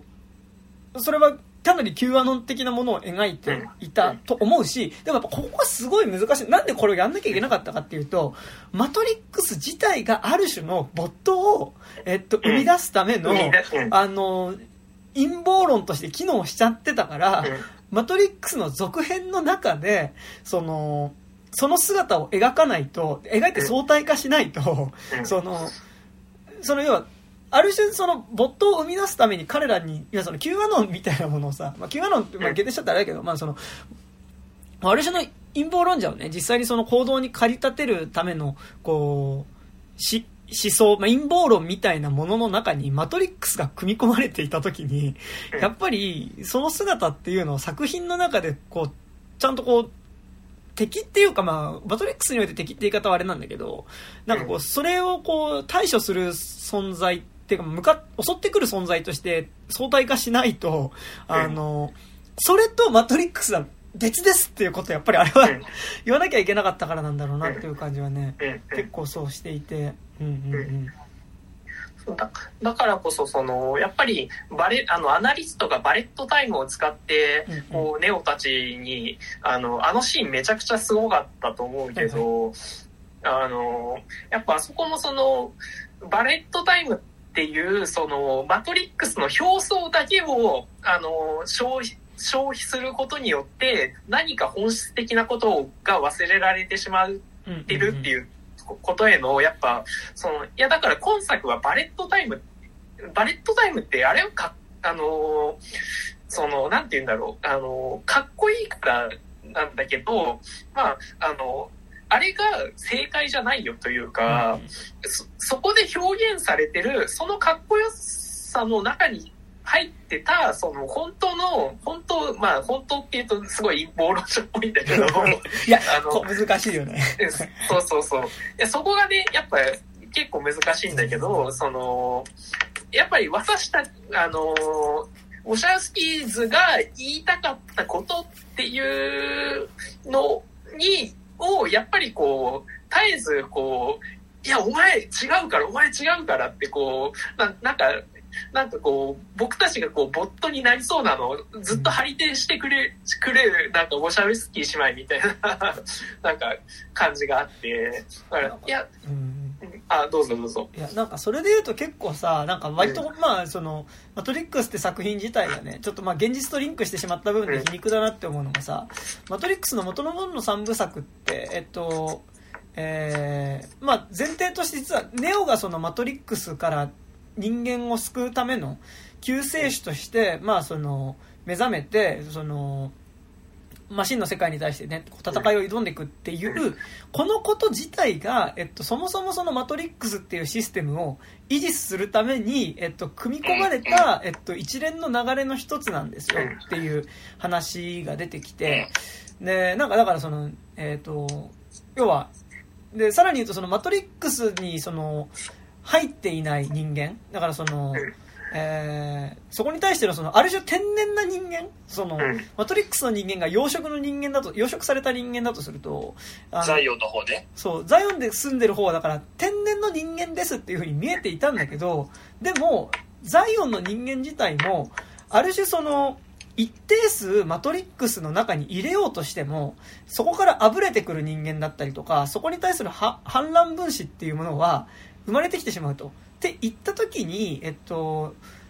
ある程度のパーセンテージの人間をマトリックスにつながずにちゃんと管理しておいてである時期になったらそのマトリックスに襲撃をかけてねあの数人だけ残して皆殺しにしてでまたそこで一からザイオンを再建させて。でママトリックスもネオの誕生によって一回こう混乱が生まれてまたそれが一つの調和に戻っていくってアップデートを繰り返すことによってマトリックスが維持されていましたと。でお前がだから今から行おうとしてる革命みたいなことっていうのも実はお前の前に5人いてこれ5回目の話だよっていうのがねあの語れる話とマトリックスの2以降の設定としてまあそのえーマトリックスおよびそのマトリックス、えーザイオンも含んだマトリックス世界自体を管理しているアーキテクツの口から語られるものとしてそういうセリフが出てくるんだけど、なんかでも、結局このマトリックスっていう映画自体、やっぱり今回さ、あの、一作目に対してこれリザレクションっていう形でさ、その、一旦受容されたマトリックスの価値観を破壊してさ、そのアップデートをしなければさ、あのやっぱ、こう、ミーム化してしまうというかさ、なんかこう、その必要がある作品になってしまって、俺、なんならもう20年後にマトリックスの続編を作り続けないと、やっぱりその、えっと、解釈のやっぱなんかすごい今回印象的だ、俺がめちゃくちゃ印象的だったし、なんか、はってなんかこう、ふと終わりに帰ったのが、あの、マトリックスの続編作りますっていう、なんか制作会議みたいなのを、あの、まあ、やることになって、で、で、そこの制作会議っていうのは、だから、もともとの、まあ、マトリックスシリーズを作ってね、だからそのゲームとしてのマトリックスシリーズを作った、あの、アンダーソンがね、もちろんそこにはい。つつ、そこにいる人たちっていうのは基本的に、あの、マトリックスっていうゲームをプレイして、あの、まあ、ゲームの楽しさに目覚め、えー、まあ、アンダーソンさんみたいになりたいっていうふうに思ってゲーム業界に入った若手みたいなのがね、あの、基本的にこう、そういう人たちのチームの中に、あの、アンダーソンがいるみたいなチームになるんだけどさ、やっぱ、それでじゃあマトリックスの続編作るぞって言った時にさ、まあその、会議をするんだけど、まあ、そこで何が行われるかっていうと、まあ、基本的にそのマトリックスっていうゲームの解釈、マジでこのポッドキャストでやってるようなことをね、あのね、ずっとやるわけ。で、なんかそのマトリックスといえばこれだよねって、この部分だよねって、ここの部分がいいよねって、この部分が魅力だよねっていうことをずっとこう話し続けるっていうことが、でもやっぱりこう、観客は今回、リザレクションって映画を見るときに、えっと、まあ、そこはアンダーソンの視点で見るわけだけど、って言ったときにそれってやっぱりその、マトリックスっていうその作品自体が、どんどんその、語られることによって、あのどんどん勝手に解釈されていくというか、もともと意図していたものからかなり形を変質させられていく過程っていうのが描かれていて、で、例えばだからその、その楽しみ、マトリックスって映画自体のその楽しみ方自体を否定するわけじゃないけど、やっぱりマトリックスといえばって言った時に、あの、バレットタイム、バレットタイム、バレットタイム、とにかくバレットタイムっしょみたいなことを言ってくるね、若手とかっていうのがいた時にね、なんかマトリックスのやっぱ革命的だった部分としてやっぱりそのアクションシーンのさ、その、まあ演出、特にやっぱバレットタイムって言われればものすごいそのスローモーションをまあ多用した、アクションみたいなものっていうのがね、やっぱこう、すごい、こう、革新的ではあったし、あの、ってのはあるんだけど、やっぱりなんかこう、マトリックスといえばその、表面的な演出部分のバレットタイムで受け取られてしまったりとか、っていうことがね、なんかやっぱこう、起こっていくことに対するある種のこうマトリックスの取り戻しではあったと思うから、でもこれって、で、かつそのやっぱマトリックスはやっぱ正直、こう見る人によってそこの解釈っていうか、が、入れやすい、入れやすい、こう、危うさがある作品というか、あの、要は、自分がなんか大きなシステムの中で虐げられてる。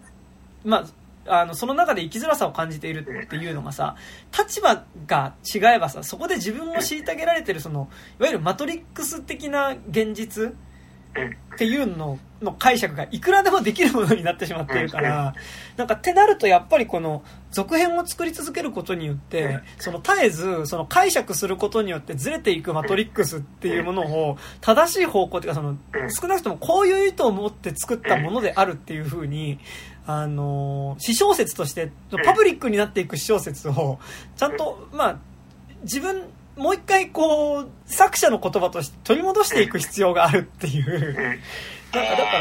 ら、それはなんかだから、俺今後マトリックスってこれ結果としてその一作目でやったみたいに、実はこれ6回目だよみたいなことっていうのを、まあそれが実際作るかどうか、それが需要あるかどうかは別にして、割としなきゃいけない作品になってしまったのではないかっていう気はなんかするんだよね。需要ないでしょ、もうそれ。そう。うん。で、しかもやっぱ、今作、その、やっぱパックリ割れちゃってることの一つに、やっぱその、ね、散々さっきから言ってるけど、その肩透かしというか、バレットタイム、バレットタイムっていう、あれがあったと思うんだけど、それって、やっぱ何かっていうと、その、批評じゃなくて消費なんだよねマトリックスっていう、あの、作品に対しての、その批評的な、あの、視点っていうのをなしに、ただ単にその商品として知って、こう、消費した時の態度っていうのが多分、あそこの会議とか、あとまあ、あの、ポストククレジットのシーンとかに全部出てたと思うんだけど、そこに対して冷や水をぶっかけることをしちゃったから、そこで結構、あの、結構、いた人は本当に嫌だとは思う。うんうんなんか、そう、そう、そこなん、そこ、そこはね、あのもう、ひお高く止まった皮肉だとは思うんだよね。うん。なんかねさっき山田君が言ってたけど、作者が提示し直すってさ、結構、あの、いらないお世話なんだよね。もうんうんうんう、良くも悪くも。一回世に出して、そんだけ広がったものなんだから、作者、もちろんなんか作者と話をした時に、いや、あれは実はさ、みたいな話をその本人がするのはいいんだけどさ、つどつどこう、いや、こうなんですっていうのを言い直してくるとさ、こう、なんだよ、うるせえなっていう気持ちがどんどん強くなってくると思うんだよね。なんか、っていうのを、まあ、今まさに結果とともに示しているから、うん。うん。あの、レザレクションして、そのまま死んでいくと思うんだけど、次はないでしょ、これもうだって。あでもなんかそれはね俺正直この後のマトリックスのさらに需要のされ方な気はうん。するのとやっぱどうしてもやっぱマトリックスがものすごい特殊なのがさうんやっぱりまああらゆる面で特殊だけどえっとやっぱりまあ、これもね、どの程度映画がね、現実にね、影響を与えるかっていうね、俺はね、正直ね、なんかそのさ、あの、同級生刺しちゃったみたいな人のね、やる中からやれバトロワが出てきただとかね、あの、やれ昨日の旅を読んでただみたいなことっていうのはしょうもないなとは思うけど、うん。でも、まあ、マトリックスは、ちょっとその危うさはあるよねっていうか、あの、いわゆる無敵の人みたいなものを、えっと、生み出しかねないね、要素っていうのは多分にある作品であって、なんかって言った時にやっぱりこう、作者がこれ意味を取り戻さなきゃっていうことの切実さっていうのが、なんかちょっとやっぱ他の作品より、なんかやっぱりその、なんかどっちかというとこう作者自体が責任に思うところみたいなところが多分結構ありそうな気はしていて、でもやっぱその意味で結構マトリックスってすごい特殊な作品で、なんかこれだけ娯楽対策としてヒットしまくってるにもかかわらず、あのーやっぱり、ああ、楽しかったで出れる作りになってないじゃないですか。なんかこう、痛快アクションではあるし、アクションの気持ちよさがあるんだけど、結構なんかやっぱりその、そこで描いてる、こう、提示しているテーマだったりとか、その、要はその現実、そのなんか、例えばね、その映画って言った時に、まあ、こう、商品として見るか作品として見るかっていうか、なんかなんだろうな、えっと、商品として見るか、アートとして見るかっていう側面ってあると思うんだけど、で、アートってやっぱりその、それを見終わ、見ることによって現実の見え方だったりとか自分の中のある種の認識みたいなのが変わったりするっていうのは、えっと、アートが持つ側面の一つとしてある気はしていて、で、いわゆる娯楽作、商品、娯楽作的な映画にその側面がないってわけじゃないんだけど、でも、娯楽作はそれがなくてもいいと思うのね。あの、現実の見え方が変わるっていう必要はないと思ってて、でむしろ、なんか、場合によってはそれがあることによって、えっと、娯楽作として楽しめないっていうことはあると思うんですよ。こう、娯楽作的な映画を市場とするならね、その、見終わったことによって現実の見え方が変わるだったりとか、ある種の認識が変わるみたいなことって、そういう娯楽作もあると思うけど、でもなんかこう、それは必ずしも娯楽作として作る意味、上ではむしろちょっとこう、ノイズの部分だったりもしたりする。って言った時に、マトリックスって娯楽作的な楽しさめちゃくちゃあるんだけど、あの、実はかなり芸術作品っていうか、その、現実の認知自体をゆをこう、見終わった後に観客の中でそれが変わるっていう部分では、その部分がめちゃくちゃ強い作品、芸術作品的な側面がかなり強いものではあって、なんかだからこう、それがなんかね、やっぱ、ぞ続編を作らなきゃっていう、こう、意味合いにはそこはあるのかなっていう気はしていて、でもなんかやっぱこんな作品ってなかなかないじゃん。なんかその、例えば、うん。ファイトクラブとかって、マトリックスに近い話だと思うんですよ。うんその、まあ、えっと、近い話ってストーリーが似てるとか、でもまあ、その部分多少あるけど、ではなくて、その、ファイトクラブを見終わったことによって、現実の認知が変わるだったりとかね。いわゆる自分が、えっと、劇場を出た後に見る現実っていうもの自体の見え方だったり、自分自身、自体の存在のあり方っていうのはどういうものだろうっていうところで、こう、クエスチョンマークがつくっていう意味では、えっと、ファイトクラブも、えっと、近いと思うけど、でもファイトクラブってやっぱりさ、そのマトリックスほどやっぱりこんなに世界的に受容されてさうん、その直接の影響になっている作品ではないじゃん。なんかやっぱその、ちょっやっぱりと映画好きな人うん映画好きにとどまってるけど、んやっぱ、その、マトリックスってやっぱさ、こう、最近だとやっぱ鬼滅級になって、日本国内におけるさ、鬼滅級になっちゃってるからさ、そのね、あの、やっぱ知らない人でも知ってるっていうさ、そうなんだあの、はものに、作品になっちゃってるからね。で、なんかね、で、今出てるはいはい。AI 崩壊とかだって、ずっと辿ってきゃマトリックス怖いの話から繋がってるでしょ、うんあんなの全部。いや、てかなんかさ、みんなが思ってる、うんちょっとパソコン怖いのは全部マトリックスのせいだよ。あの、我々が世間でうっすら認知している。だし、なんかさ、やっぱあらゆる作品がやっぱマトリックスの影響下にはあるですよ。2000 1999年以降。やっぱり、それ良くも悪くもな気はしていて、だと思うんだけど、なんか例えばその、いわゆるマトリックスのアクションみたいなのってやっぱある意味さ、あちょっと話ずれるけど、なんかそういうこう、ちょっと漫画っぽかったりアニメっぽいぐらいのさ、あの、一歩間違えると全然バカっぽく見えるアクション。演出なんだけど、でも、なんかそれをすごいこう、ハイクオリティに再現してるから、なんかかっこよく見えるけど、なんか一歩間違えるとものすごくバカっぽい。てか、なんなら今マトリックスのアクションシーン見るとちょっと笑っちゃうぐらいなね、感じだったりする部分ってあると思うんだけど、でもなんかやっぱそれを例えば、こう、日本でも真似しようとした時とかにさ、こう、例えばちょっと実写版のキャシャーンとかね、こう、なんか、なんかマトリックスで大量のエージェントスミス、襲ってくる大量のエージェントスミスの群れをボコボコにするみたいなのがね、なんかギリ見れたけど、なんかこう実写版のキャシャーンで、なんかこう、伊勢谷友介が、なんかこう、ずーっとこう地平線の向こうまで続いているなんかこうブリキのロボットをなんか片っ端から殺しまくるみたいなのって、うん。まあ、どの程度マトリックスの影響があるのかわかんないけど、なんかでもやっぱりこうあこっちで見るとちゃんと出せみたいな 感じとかはねこうある気はするんですけどね。そう。だからなんかそれで言うとやっぱその実写版のピンポンとかはか確実にやっぱマトリックス以降のやっぱ映画だったと思うし演出だったと思うし。うん。なんかやっぱそういうところでな、なんかその演出的な意味での影響下っていうのはめちゃくちゃあると思うし、あとなんかその、まあメタ構造とかさ、なんかそのパラレルワールドだったりとかさ、その、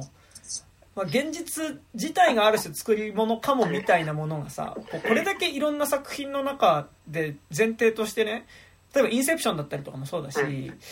なんかこう、まあ、例えばね、エウレカとかね、エウレカセブンとかもね、まあ、エウレカセブン以降のエウレカシリーズとかもね、なんかやっぱ、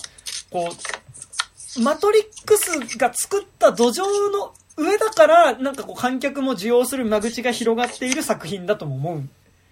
だよね。なんか、だからやっぱすごいその意味でやっぱマトリックス自体の影響っていうのはめっちゃでかくて、なんかだからその、そういう演出面だったりとか、こう物語構造的なところでの影響もめっちゃあるけど、やっぱりどうしてもその、いや、だから今回、いや、やっぱ見てめちゃくちゃ、いや、危ないよなって思ったのはさ、今回、その、えっと、まあ、前半1時間ぐらいでその、えー、マトリックス後のマトリックスの中に囚われていたネオっていうのが、だからその要は自分がマトリックスを、から抜け出して、えっと、人間とマシーンが共存できる世界を、えっと、えー、なんだっけ、えー、名前が、えデウス・エクス・マキナっていうね、あの、マシーンシティのボスにね、こう、えー提案しに行った物語、まあ、記憶っていうのは、えー自分が作ったゲームっていう形で改ざんされて、えっと、まあ、自分は普通の人間だっていう形で、マトリックス世界の中に、まあ、再びネオが、あの、全、全3部作で抜け出したんだけど、またもう一回マトリックスの中に閉じ込められた世界から始まっていて、前半1時間経ったところで、えっと、まあ、えー、本当の自分に気づいていくというか、あの、もともとマトリックス全3部作の中で、その、えー、人間によ、マシンによって人間が支配されていた世界から人間を解放して、マシンと,、えー、と人間が共存できる世界を提示した自分だっていうことに、ネオが気づいていくところがあるんだけどさ、そこでその、えっと、ネオを目覚めさせるキャラクターたちっていうのがさ、あのー、えー、全員、こう、なんだろう、マトリックスファンっていうか、マトリックス wannabe みたいな人じゃん。その、だから、その、モーフィアスっていう名前で出てくるキャラクターもさ、モーフィアスって名乗ってはいるけど、モーフィアスではないじゃん。それは見た目もそうだし、まずまあ前提として見た目がそうだし、で、その後出てくる、その、ネオに加勢していくキャラクターとかもやっぱりその、トリニティワナビーだったりとか、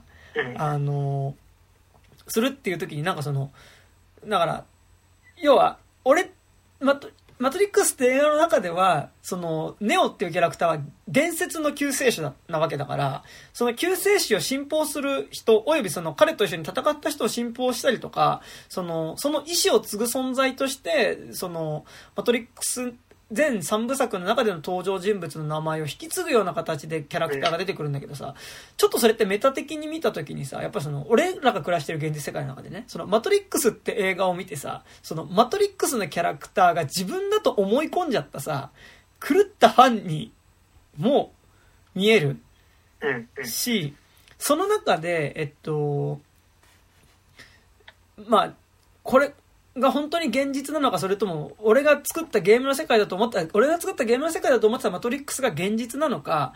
あの、どうかっていうんです現実とその妄想だと思っているもののこう、境界が曖昧になっていくネオに対してさ、あの、アンダーソンに対してね、あの、目覚めろっていう風にやってくるのがさ、その、マトリックスっていうまあ、自分が作ったと思ったキャラクターだもんね。ね、作ったと思ったキャラクターだし、えっと、見え方としては、ある種そのファン、その、もう、その作品、ゲームのキャラクターのまんまコスプレしてる人みたいなのが出てくるって見え方もする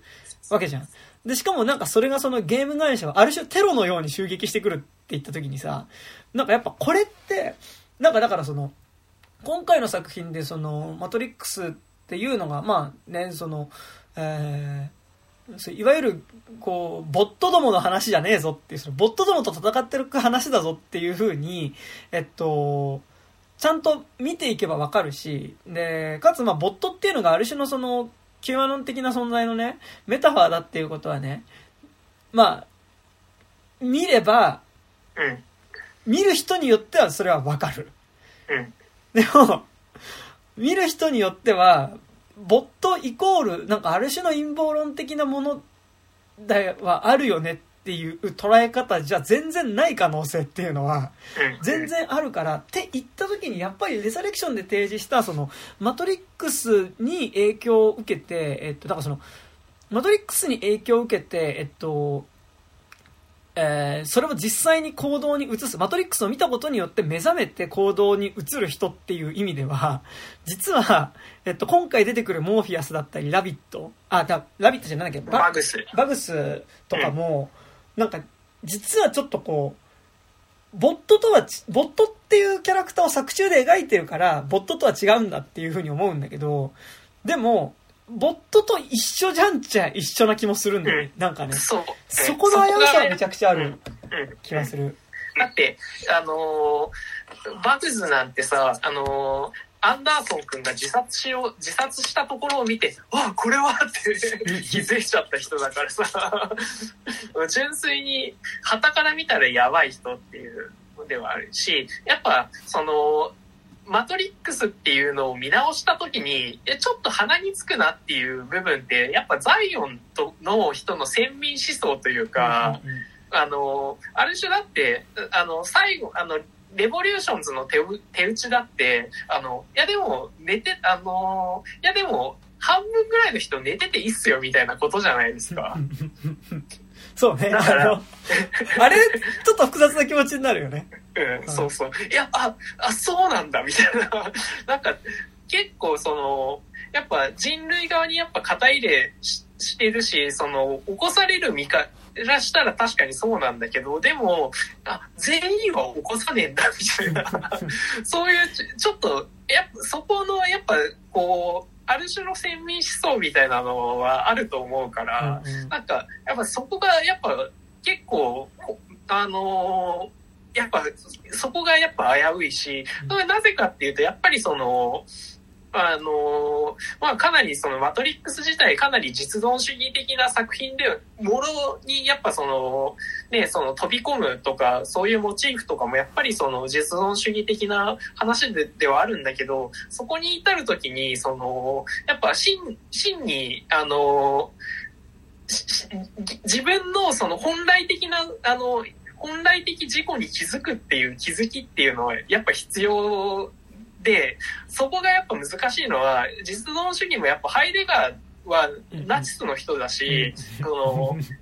あの、戦、あの、戦争っていうのは死を見つめることであって、死を見つめることっていうのは、その、ハイデガーにとっては、自分の本来的自己を見つめることっていうことって言ってたから、ガンガンその、それでを、あの、大学生にめっちゃ聞かせて、あの、戦場に動員してたし、それは日本の京都学科の人とかも、やっぱそうだから、あの、そ、それってやっぱめちゃくちゃ、その、どっちでもあるよねっていうのは、そこがやっぱ、マトリックスのめちゃくちゃ取り扱い注意なところではあるよねっていうのはあります。それで言うとね、結構だから今回、マトリックスを見るにあたってね、まあちょっと見る、見ようかなと思ってた直前に谷くんからね、あの、LINE が来てね、あマトリックス見たかって来て、まだ見てないって返したらさ、お前3部作全部見直してから行った方がいいよっていう風に、まあ LINE が来て、まあなんか本当それは送ってもらってよかったなっていう感じはすごいしてるんですけど、でもなんか俺はね、今回、マトリックス全3部作、だからそのマトリックス1作目から、えーリローデッド、えーレボリューションズまでと、あと、アニマトリックスも見直したんだけど。アニマトリそれもらったんだ。そう、アニマトリックスのキッズストーリーって話がマジで怖くて。わ、わかる？この間言ってましたね。そう。なんか今の、だから高島君の話にかぶせて言うとさ、そのなんかその、まあその死を見つめる、まあ自分がその死、死、まあ、死ぬことによってさ、まあその死、死っていうところに、の直前にいることによって自我が目覚めるっていうことで言うとさ、あの、まあ、キッズストーリーってどういう話かっていうと、まあなんか現実っていうのの認知になんか違和感があるなって思ってる高校生がいて、ねえ、なんかその高校生が屋上から飛び降りて自殺するのよ。で、自殺したら、自殺して目が覚めたら、あの、ネオとトリニティがいて、おめでとうって言って、君もやっと目覚めたねって言って終わるって話なんだけど、で、これは脚本がね、ちゃんとあの、ウォシャウスキーズが書いてるやつなんですよ。うん。あの、アニマトリックスって、えっと、全部で、えー、1、2、3、4、5、6、7、8、9話うん ?9 話あって、で、結構、作品によって、あの、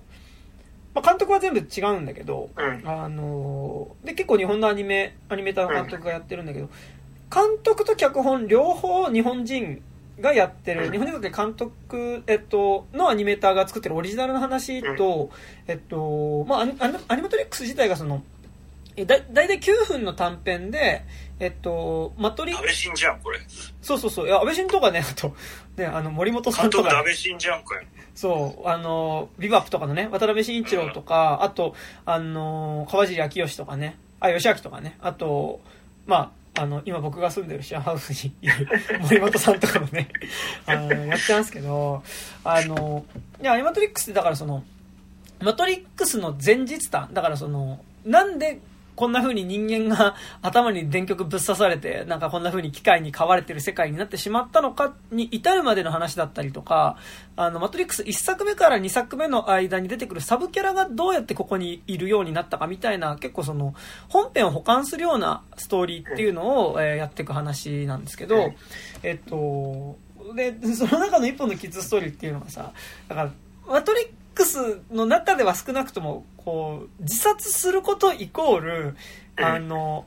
マトリックスっていう悪夢的な現実から目覚めて本当の現実に行くための、えっと、手段だっていうことは、うん。近いことは描いてたけど、うん。あの、直接それは描いてなかったんだけど、キッズストーリーでかなりこう自殺を示唆するようなことっていうかさ、あの、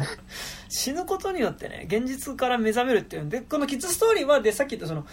日本人の監督が作ったオえっとオリジナルの話ではなくて、えっと、これはね、キッズストーリーは、えー、あの、二人だよ、脚本は。そう、ラリーあのーあ、だラナとリリーが書いてるから、うんだからこれ、あのもろで、100%原作どおりじゃねえかよ。原作通りの話だから、あ、これは危ないよなっていうふうに、まあ、思ったっていうのはありつつ、えっと、ごめん、えっと、うん。今ちょっと余談でそれ話したかったんだけどうん、えっと、今高島君の話聞いて思ったのが、でも、やっぱ今作のでもマトリックスよりレザレクションが割と良かったなって思うのが、うん。最後、えっと、レボリューション、ソンションズの最後以上に、うん。なんかその、ちゃんと主人公たちがマトリックスに帰ってきて、で、うん。その、要は、マトリックスから目覚める、要はその、財運的な生活をすることを良しとするのではなくて、マトリックスっていうその人間がつ電極で繋がれている人間をその、まあ、人間発電所にするためのね、装置として、えっと、使っている、そのマトリックスっていうその世界自体を生きやすい場所にしていきましょうっていう終わり方をしてるっていうのが、だからそれって結局その現実、俺らにとっての現実がマトリックスなわけだから、うん。その現実自体を、えっと、より良いものに作り変えていきましょうって話だし、かつそれってマトリックスがそもそも一作目で描いていたことっていうのはうん、その、この世界がその空想によって作られているものなの、まあ、その、誰かによって作られた物語っていうかその現実なんだとしたら逆に自らの意思によってその物語自体は書き換えていけるよねっていうことだから今回のラストでえっとえーだから敵を殺すわけでもないんだよね。その今回の敵であるアーキテクツあえっとアナリストもえっと倒すわけじゃなくてアナリストが存在するマトリックスって現実を前に、えっと、じゃあちょっと、虹でも空に書いてみよっか、みたいな感じで、あの、ラナと、あえっと、あれだ、えっと、トリニティと、えっと、えーネオの二人がね、最後その、えっと、じゃあちょっと僕たちでこの世界をちょっと生きよ、生きやすいようにちょっと、あの、世界、この世界をちょっと変えることをするよっていうことを言っていて、じゃあ何すんだお前つってアナリストが、なんだもう空に虹でも書くのかこの野郎みたいなこと言うと、あ、それもいいかもねって言って、その二人が、まあ要はその、世界のあり方をちょっと変えるために空を飛んでいくっていう終わり方っていうのが、だからそれがその、あの、さっきの高島君の言い方で言うならね、あの、前回のマトリックス・レボリューション全3部作では、その、まあ、マシンシティ側のね、あの、ボスとの協定でどういう話をするかっていうと、まあなんかその、あの、目覚めた人間の中で、あの、生きたい人間は、あの、自由に生きさせてくれと。だからその人間が生きられ、人間が生きる、その現実に目覚めた人間が生きる権利も保障してくれと。でも、マシンシティ側としては、え、でも、あ、それで人間がみんな目覚めちゃうとさ、俺ら発電のね、電力局員がなくなっちゃうから死んじゃうんだけどっていうのに対して、でも、あの、やっぱ人間の何パーセントかは、それでもやっぱりマトリックスの方がいいって言うから、あの、そういう人たちは寝たままにしといて、で、あの、目覚めたいっていう人間は、目覚めたいように生きさせてくれよっていうね、あの、まあ、協定を結んで終わるわけだけど、だからそれが今、やっぱ高島君の言い方出してると、俺もそれも思ったけど、それってなんかやっぱある種のこう、目覚めることができた、こう、一部の、あの、こう、特権的な人だけが、まあ、先民的な、選ばれた人だけが、えっと、格好好きの現実で生きたい、まあ、生きることができて、まあ、目覚めることができない、こう、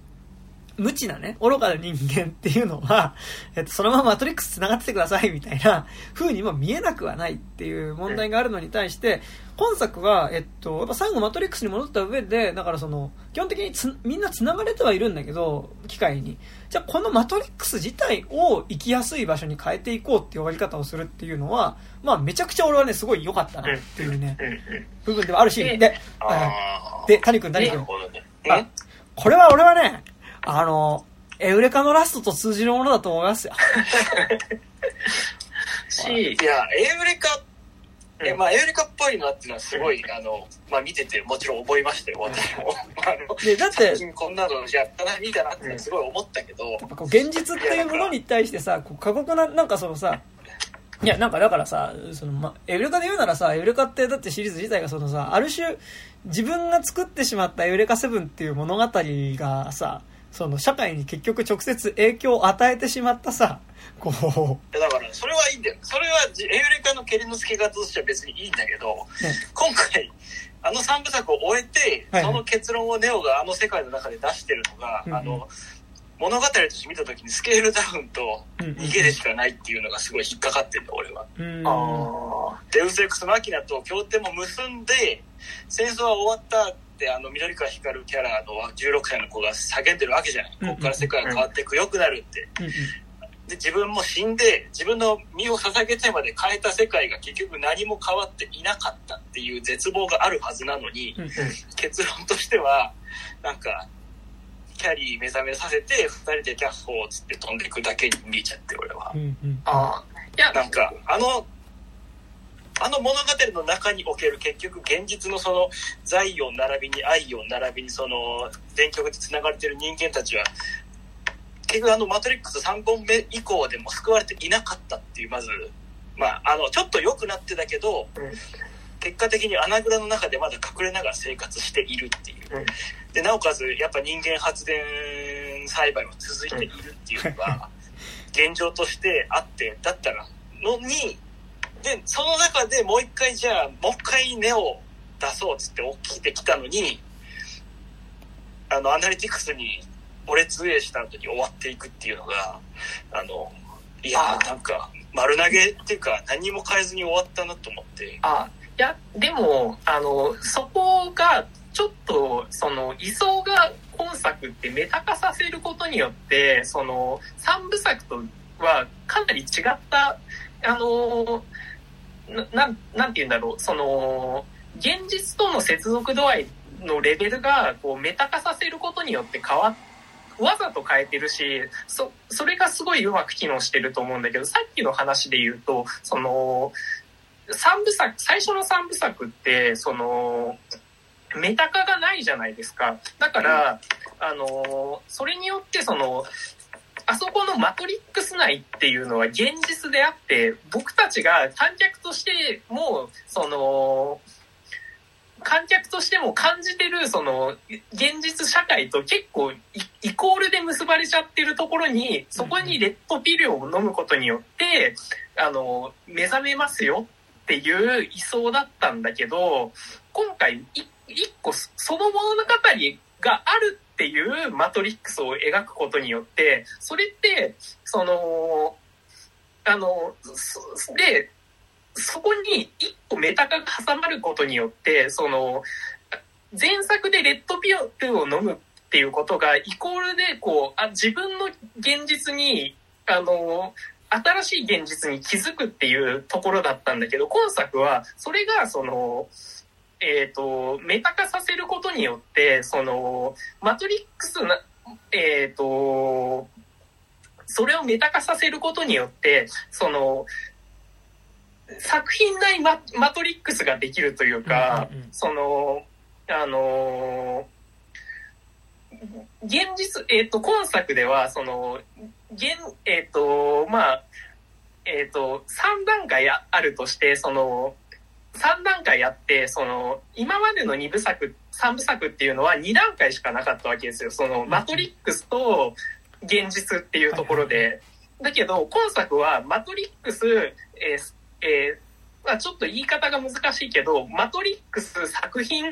現実の僕たちっていうところが、いう階層にわわ分けたことによって、その、今ま、三部作では起きるっていうことが直接的に自分たちの、あの、ところに、自分たちの現実が変わるっていうところに作用してたんだけど、今作メタ化させることによって起きるっていう、そのレッドピルを飲むことが今作ではそのマトリックスという作品を見るっていうことに置き換わってるんですよ。うんうんうん。だから、あのーだからこそ、その、作品を、さっきのあの話で言うと、作品自体が、その、レッドピルにな、な、えー作品自体がレッドピルになるんだけど、でもそれを作品として受容してるっていう意識があるからあの、ちょっと今、あの、なかなかこう、こ言葉で説明するのが、うんちょっと図解したいよね。そうそう、図解したいんだけど。うん結果としてこちら側に作用させたいことはわかるんだけど、うん。でもそれってあの、シナリオっていうかあの世界を放棄して言うことじゃないよねっていうのが俺は前提にあって、あの世界をフィクションとしてきっちり描きながら、うんそっちにも何かを訴求させるものだとしたら、それはとても素晴らしいことだと思うけど、いやなんか、あの世界って結局だから、1、2、3の時って、うん。あの、マトリックスの中でうろうろしてる人間も、じ現実寝てる人間かもしれないし、もしくはプログラミングかもしれないしっていうう、ん。その2つがいて、うん。で、あの、白血球的なミスター・スミスとかが時折やってくるっていう状態だと思うんだけど、今回本当に、あのマトリックスの中でボット、みんなボットなのかどうかになっちゃってるから、あの、繋がってる人間がいるのかどうかすら怪しい。あそう。あうん。でもね、描、かれてんのは、だから、キャリーはいるけど、ほいほい。あの、他の、1、2、3の時だと、この街ですれ違う人もどっかの電池の一人だったっていう認識で見てたんだけど、今回なんかみんなプログラミングとかボットっぽい形になってるから、だから、なんか、ほん、なんだろう、あの、ネオ周りが、ネオ以外の景色が見えなかったの、今回の作品は。でもなんかね、俺、それで言うと、実はそもそもの3部作が、1作目から2作目以降で、実はそこのテーマっていうものが、えっと、曖昧になってしまってるから、えっと、なんかね、曖昧っていうか、1で提示した、そのシステムにつながれている自我っていうところから、まあ、うん。システムの中から個人、自我をかえ取り返して、えーそこにから蘇え、まあ、その自我を取り戻していく話っていう要素、1作目のね。に対して、2作目以降が、えっと、なんかその、むしろその、こう、えっと、だから1作目でネオが、えっと、システムの中から自我として、突出した自我として目覚めたことによって、えっと、要は人間ネオがシステムの中から目覚めたことによって、マトリックス2作目以降って、その、その中のプログラムの1個であった、エージェント・スミスも一つの自我として目覚めてしまって、結局あれってその、一つのシステムの中で人間とかプログラムとかは関係なく、えっと、それぞれが、こう、システムの中の一パーツであることをやめて、どんどん自我を獲得していく話だったと思うのね。実は2作目以降で描いてたものって。あの、自我を獲得していく話、目覚めていく話で、で、そこにだから実は人間か、プログラムかどうかっていうことは、実は2作目以降って結構どうでもよくなっていて、で、なんかだからプログラミング側もみんなだってデリートを免れて勝手に生きてるみたいなんで字そうそうそう。がバリバリになってたからね。だし、ね、そもそもその人間側の一番の味方だと思っていた預言者自体も、まあ、プログラムだったっていうことがこう分かってきた時にあ俺たちでプログラムと戦う必要はないんだっていう風になっていってだから結局2作目以降で目指されるものっていうのがえっとむしろそのシステムからのえっと個人の自由っていうところの話だと思うんだけどでもなんか同時になんかやっぱラストが結局そのマトリックス生存の話になってるからね。そう。で、マトリックスから人間が解放されるラストになるから、なんか結構、その、実は2、2、2、2あたりから提示されたテーマっていうのが、結構こう、曖昧になったようなラストだったな。なんか、え、2で提示された1の続きの結末としては、3の、あの、マトリックスから人間が解放されるっていう、まあその頭にぶっ刺さってる電極をね、抜いてね、現実でね、あの、ザイオン、ザイオンでレイブするみたいなね、あの、ことはね、あの、まあできるようになるわけだけど、あの、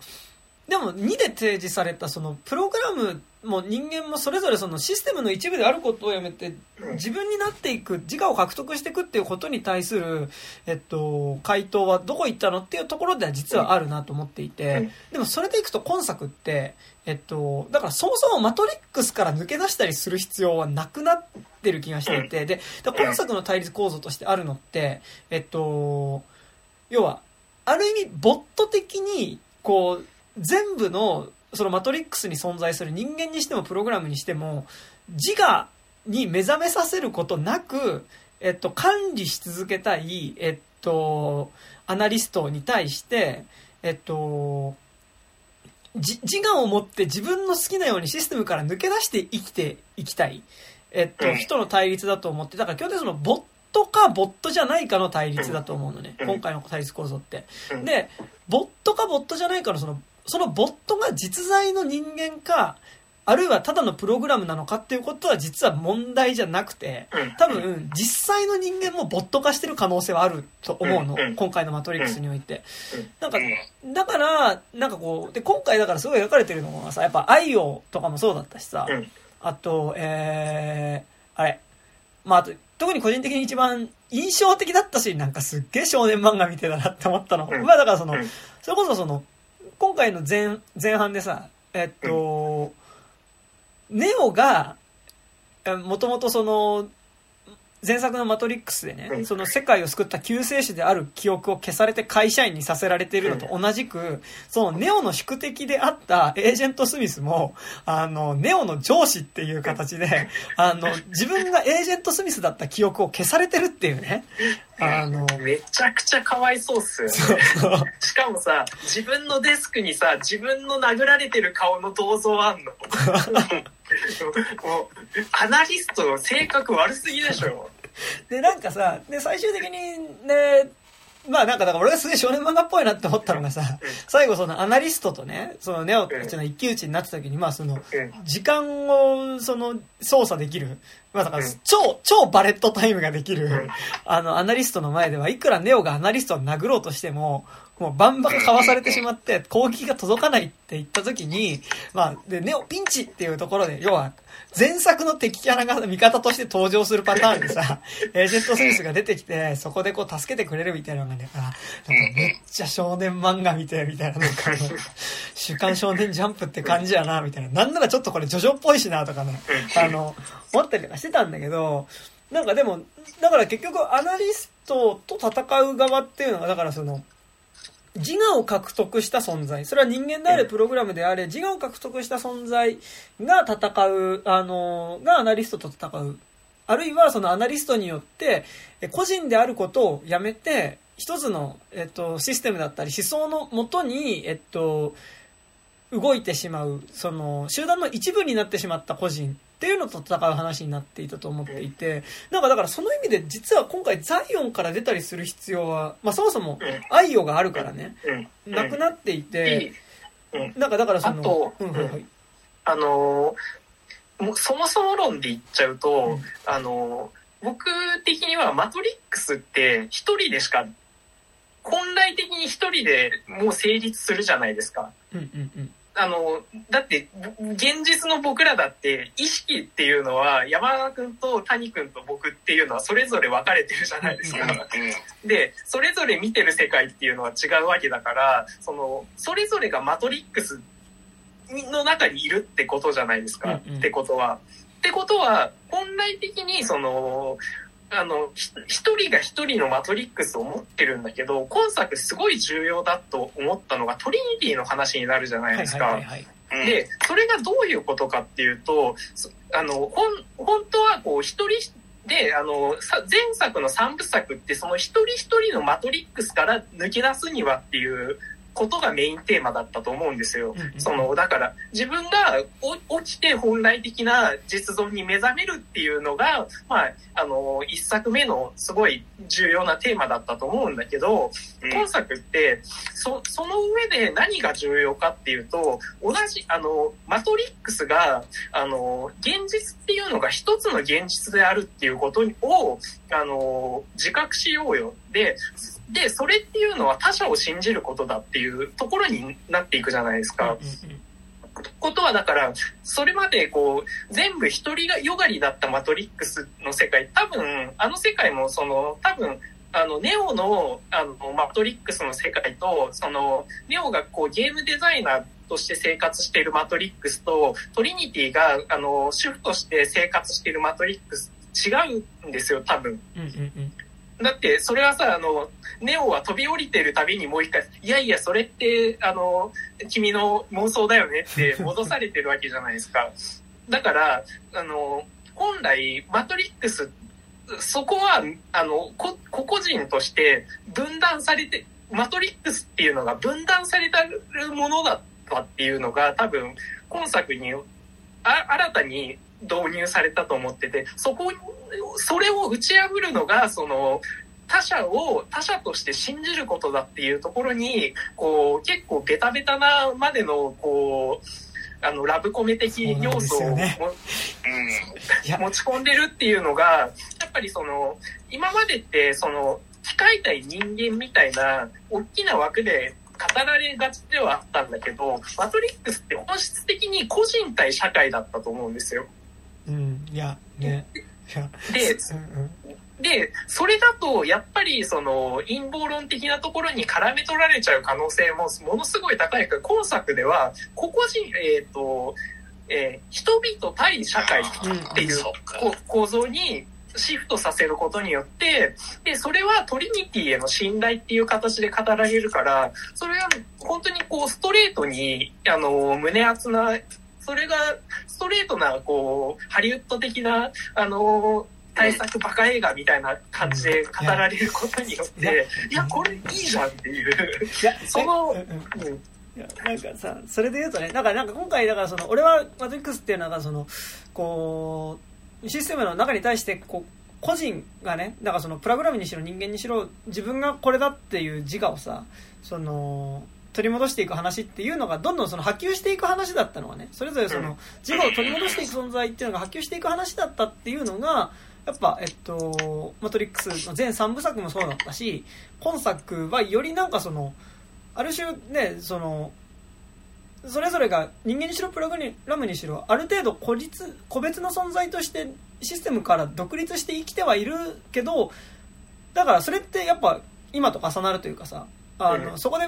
システムから独立して自分として自由に生きようとしている存在をまたマトリックスの中に、こう、システムとして取り戻していきたいみたいな感じでの、ある種のそのさ、うんあのーまあ、反動みたいなね、うん。あの、反動思想みたいなものっていうのがそこにある気はするんだけど、戦うみたいなところあると思うんだけど、えっと、めっちゃ、えっと、バカっぽい話をすると、バカっぽい言い方をすると、マトリックスの一作目でネオが飛び立つことってさ、あれ僕の物語だったと思うんですよ。うん。あ僕がシステムの中で、えっと、システムの中に冷蔵、まあその従って生きる自分しか想像できなかったネオっていうのが、システム自体が一つの物語なのであれば、自分が思い、どれだけ最強の自分だったりとかイマジネーションを高めることができれば空だって飛ぶことができるんだっていうのでそのシステムの中での最強の自分っていうものをねあのシステムの中っていうかその飛ぶことによってシステムの中から自分としてこう抜け出していくっていうのが、まあ、マトリックスの一作目のラストネオがスーパーマンみたいに飛んでいくところあれがあれが僕の物語だったとするとうん本作って君と僕の物語になってるじゃないですか。うん、そうそう。だからトリニティと一緒にさ手をつないで飛んでいくっていうね。うん。なんかでもやっぱりその時点でその独立した自我システムから外れた自あの個人ではあるんだけどやっぱりその個人同士がお互いにやっぱりその相手を認めてこうそこで手を取り合う話になっていくっていうのが、うん。まあ良かった部分ではありつつ、やっぱりね、後半は本当にね、あの、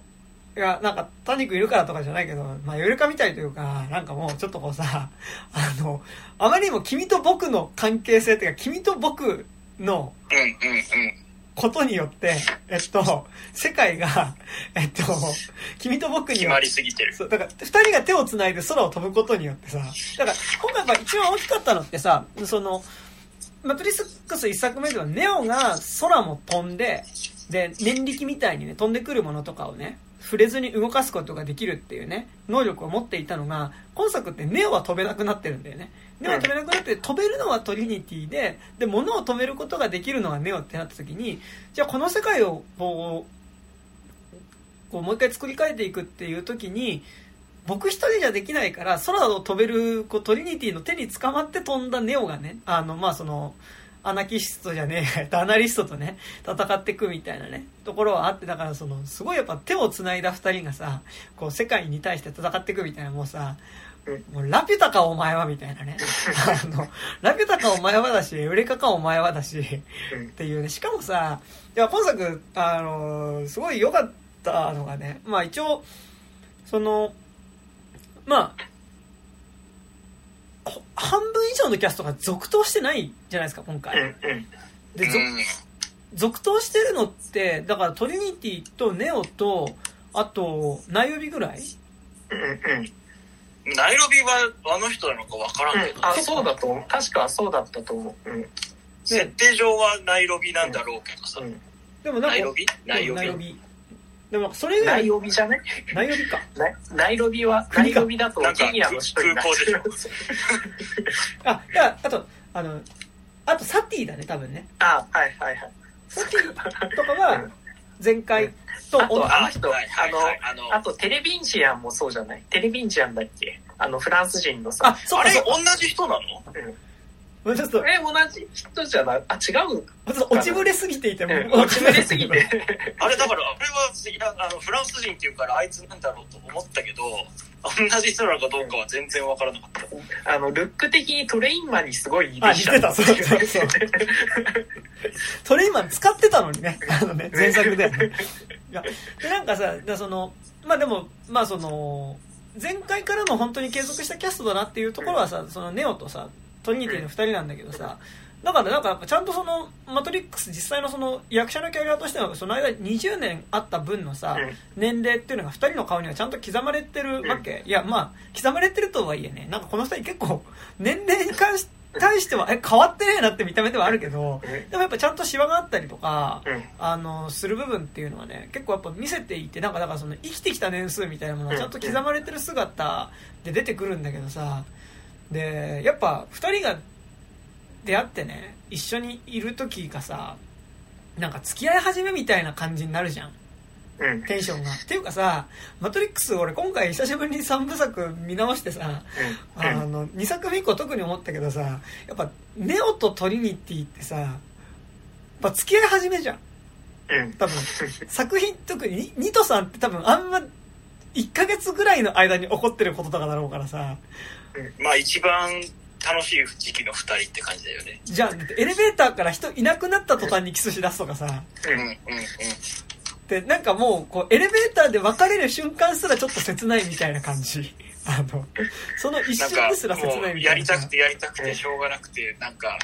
離れに行く感じとかね3の。なんかもうでなんかもう常にはにかんでるみたいな感じっていうかさこれ前なんか有料版で話したんですけども、なんかこれはね、俺ね、箱根のね、なんかこう、あれ、あの、個室の、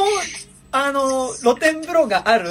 温泉宿に、あの、行った時の、なんかエスカレーターの、にいるカップルの感じに、なんか俺はすごい、マトリックス23の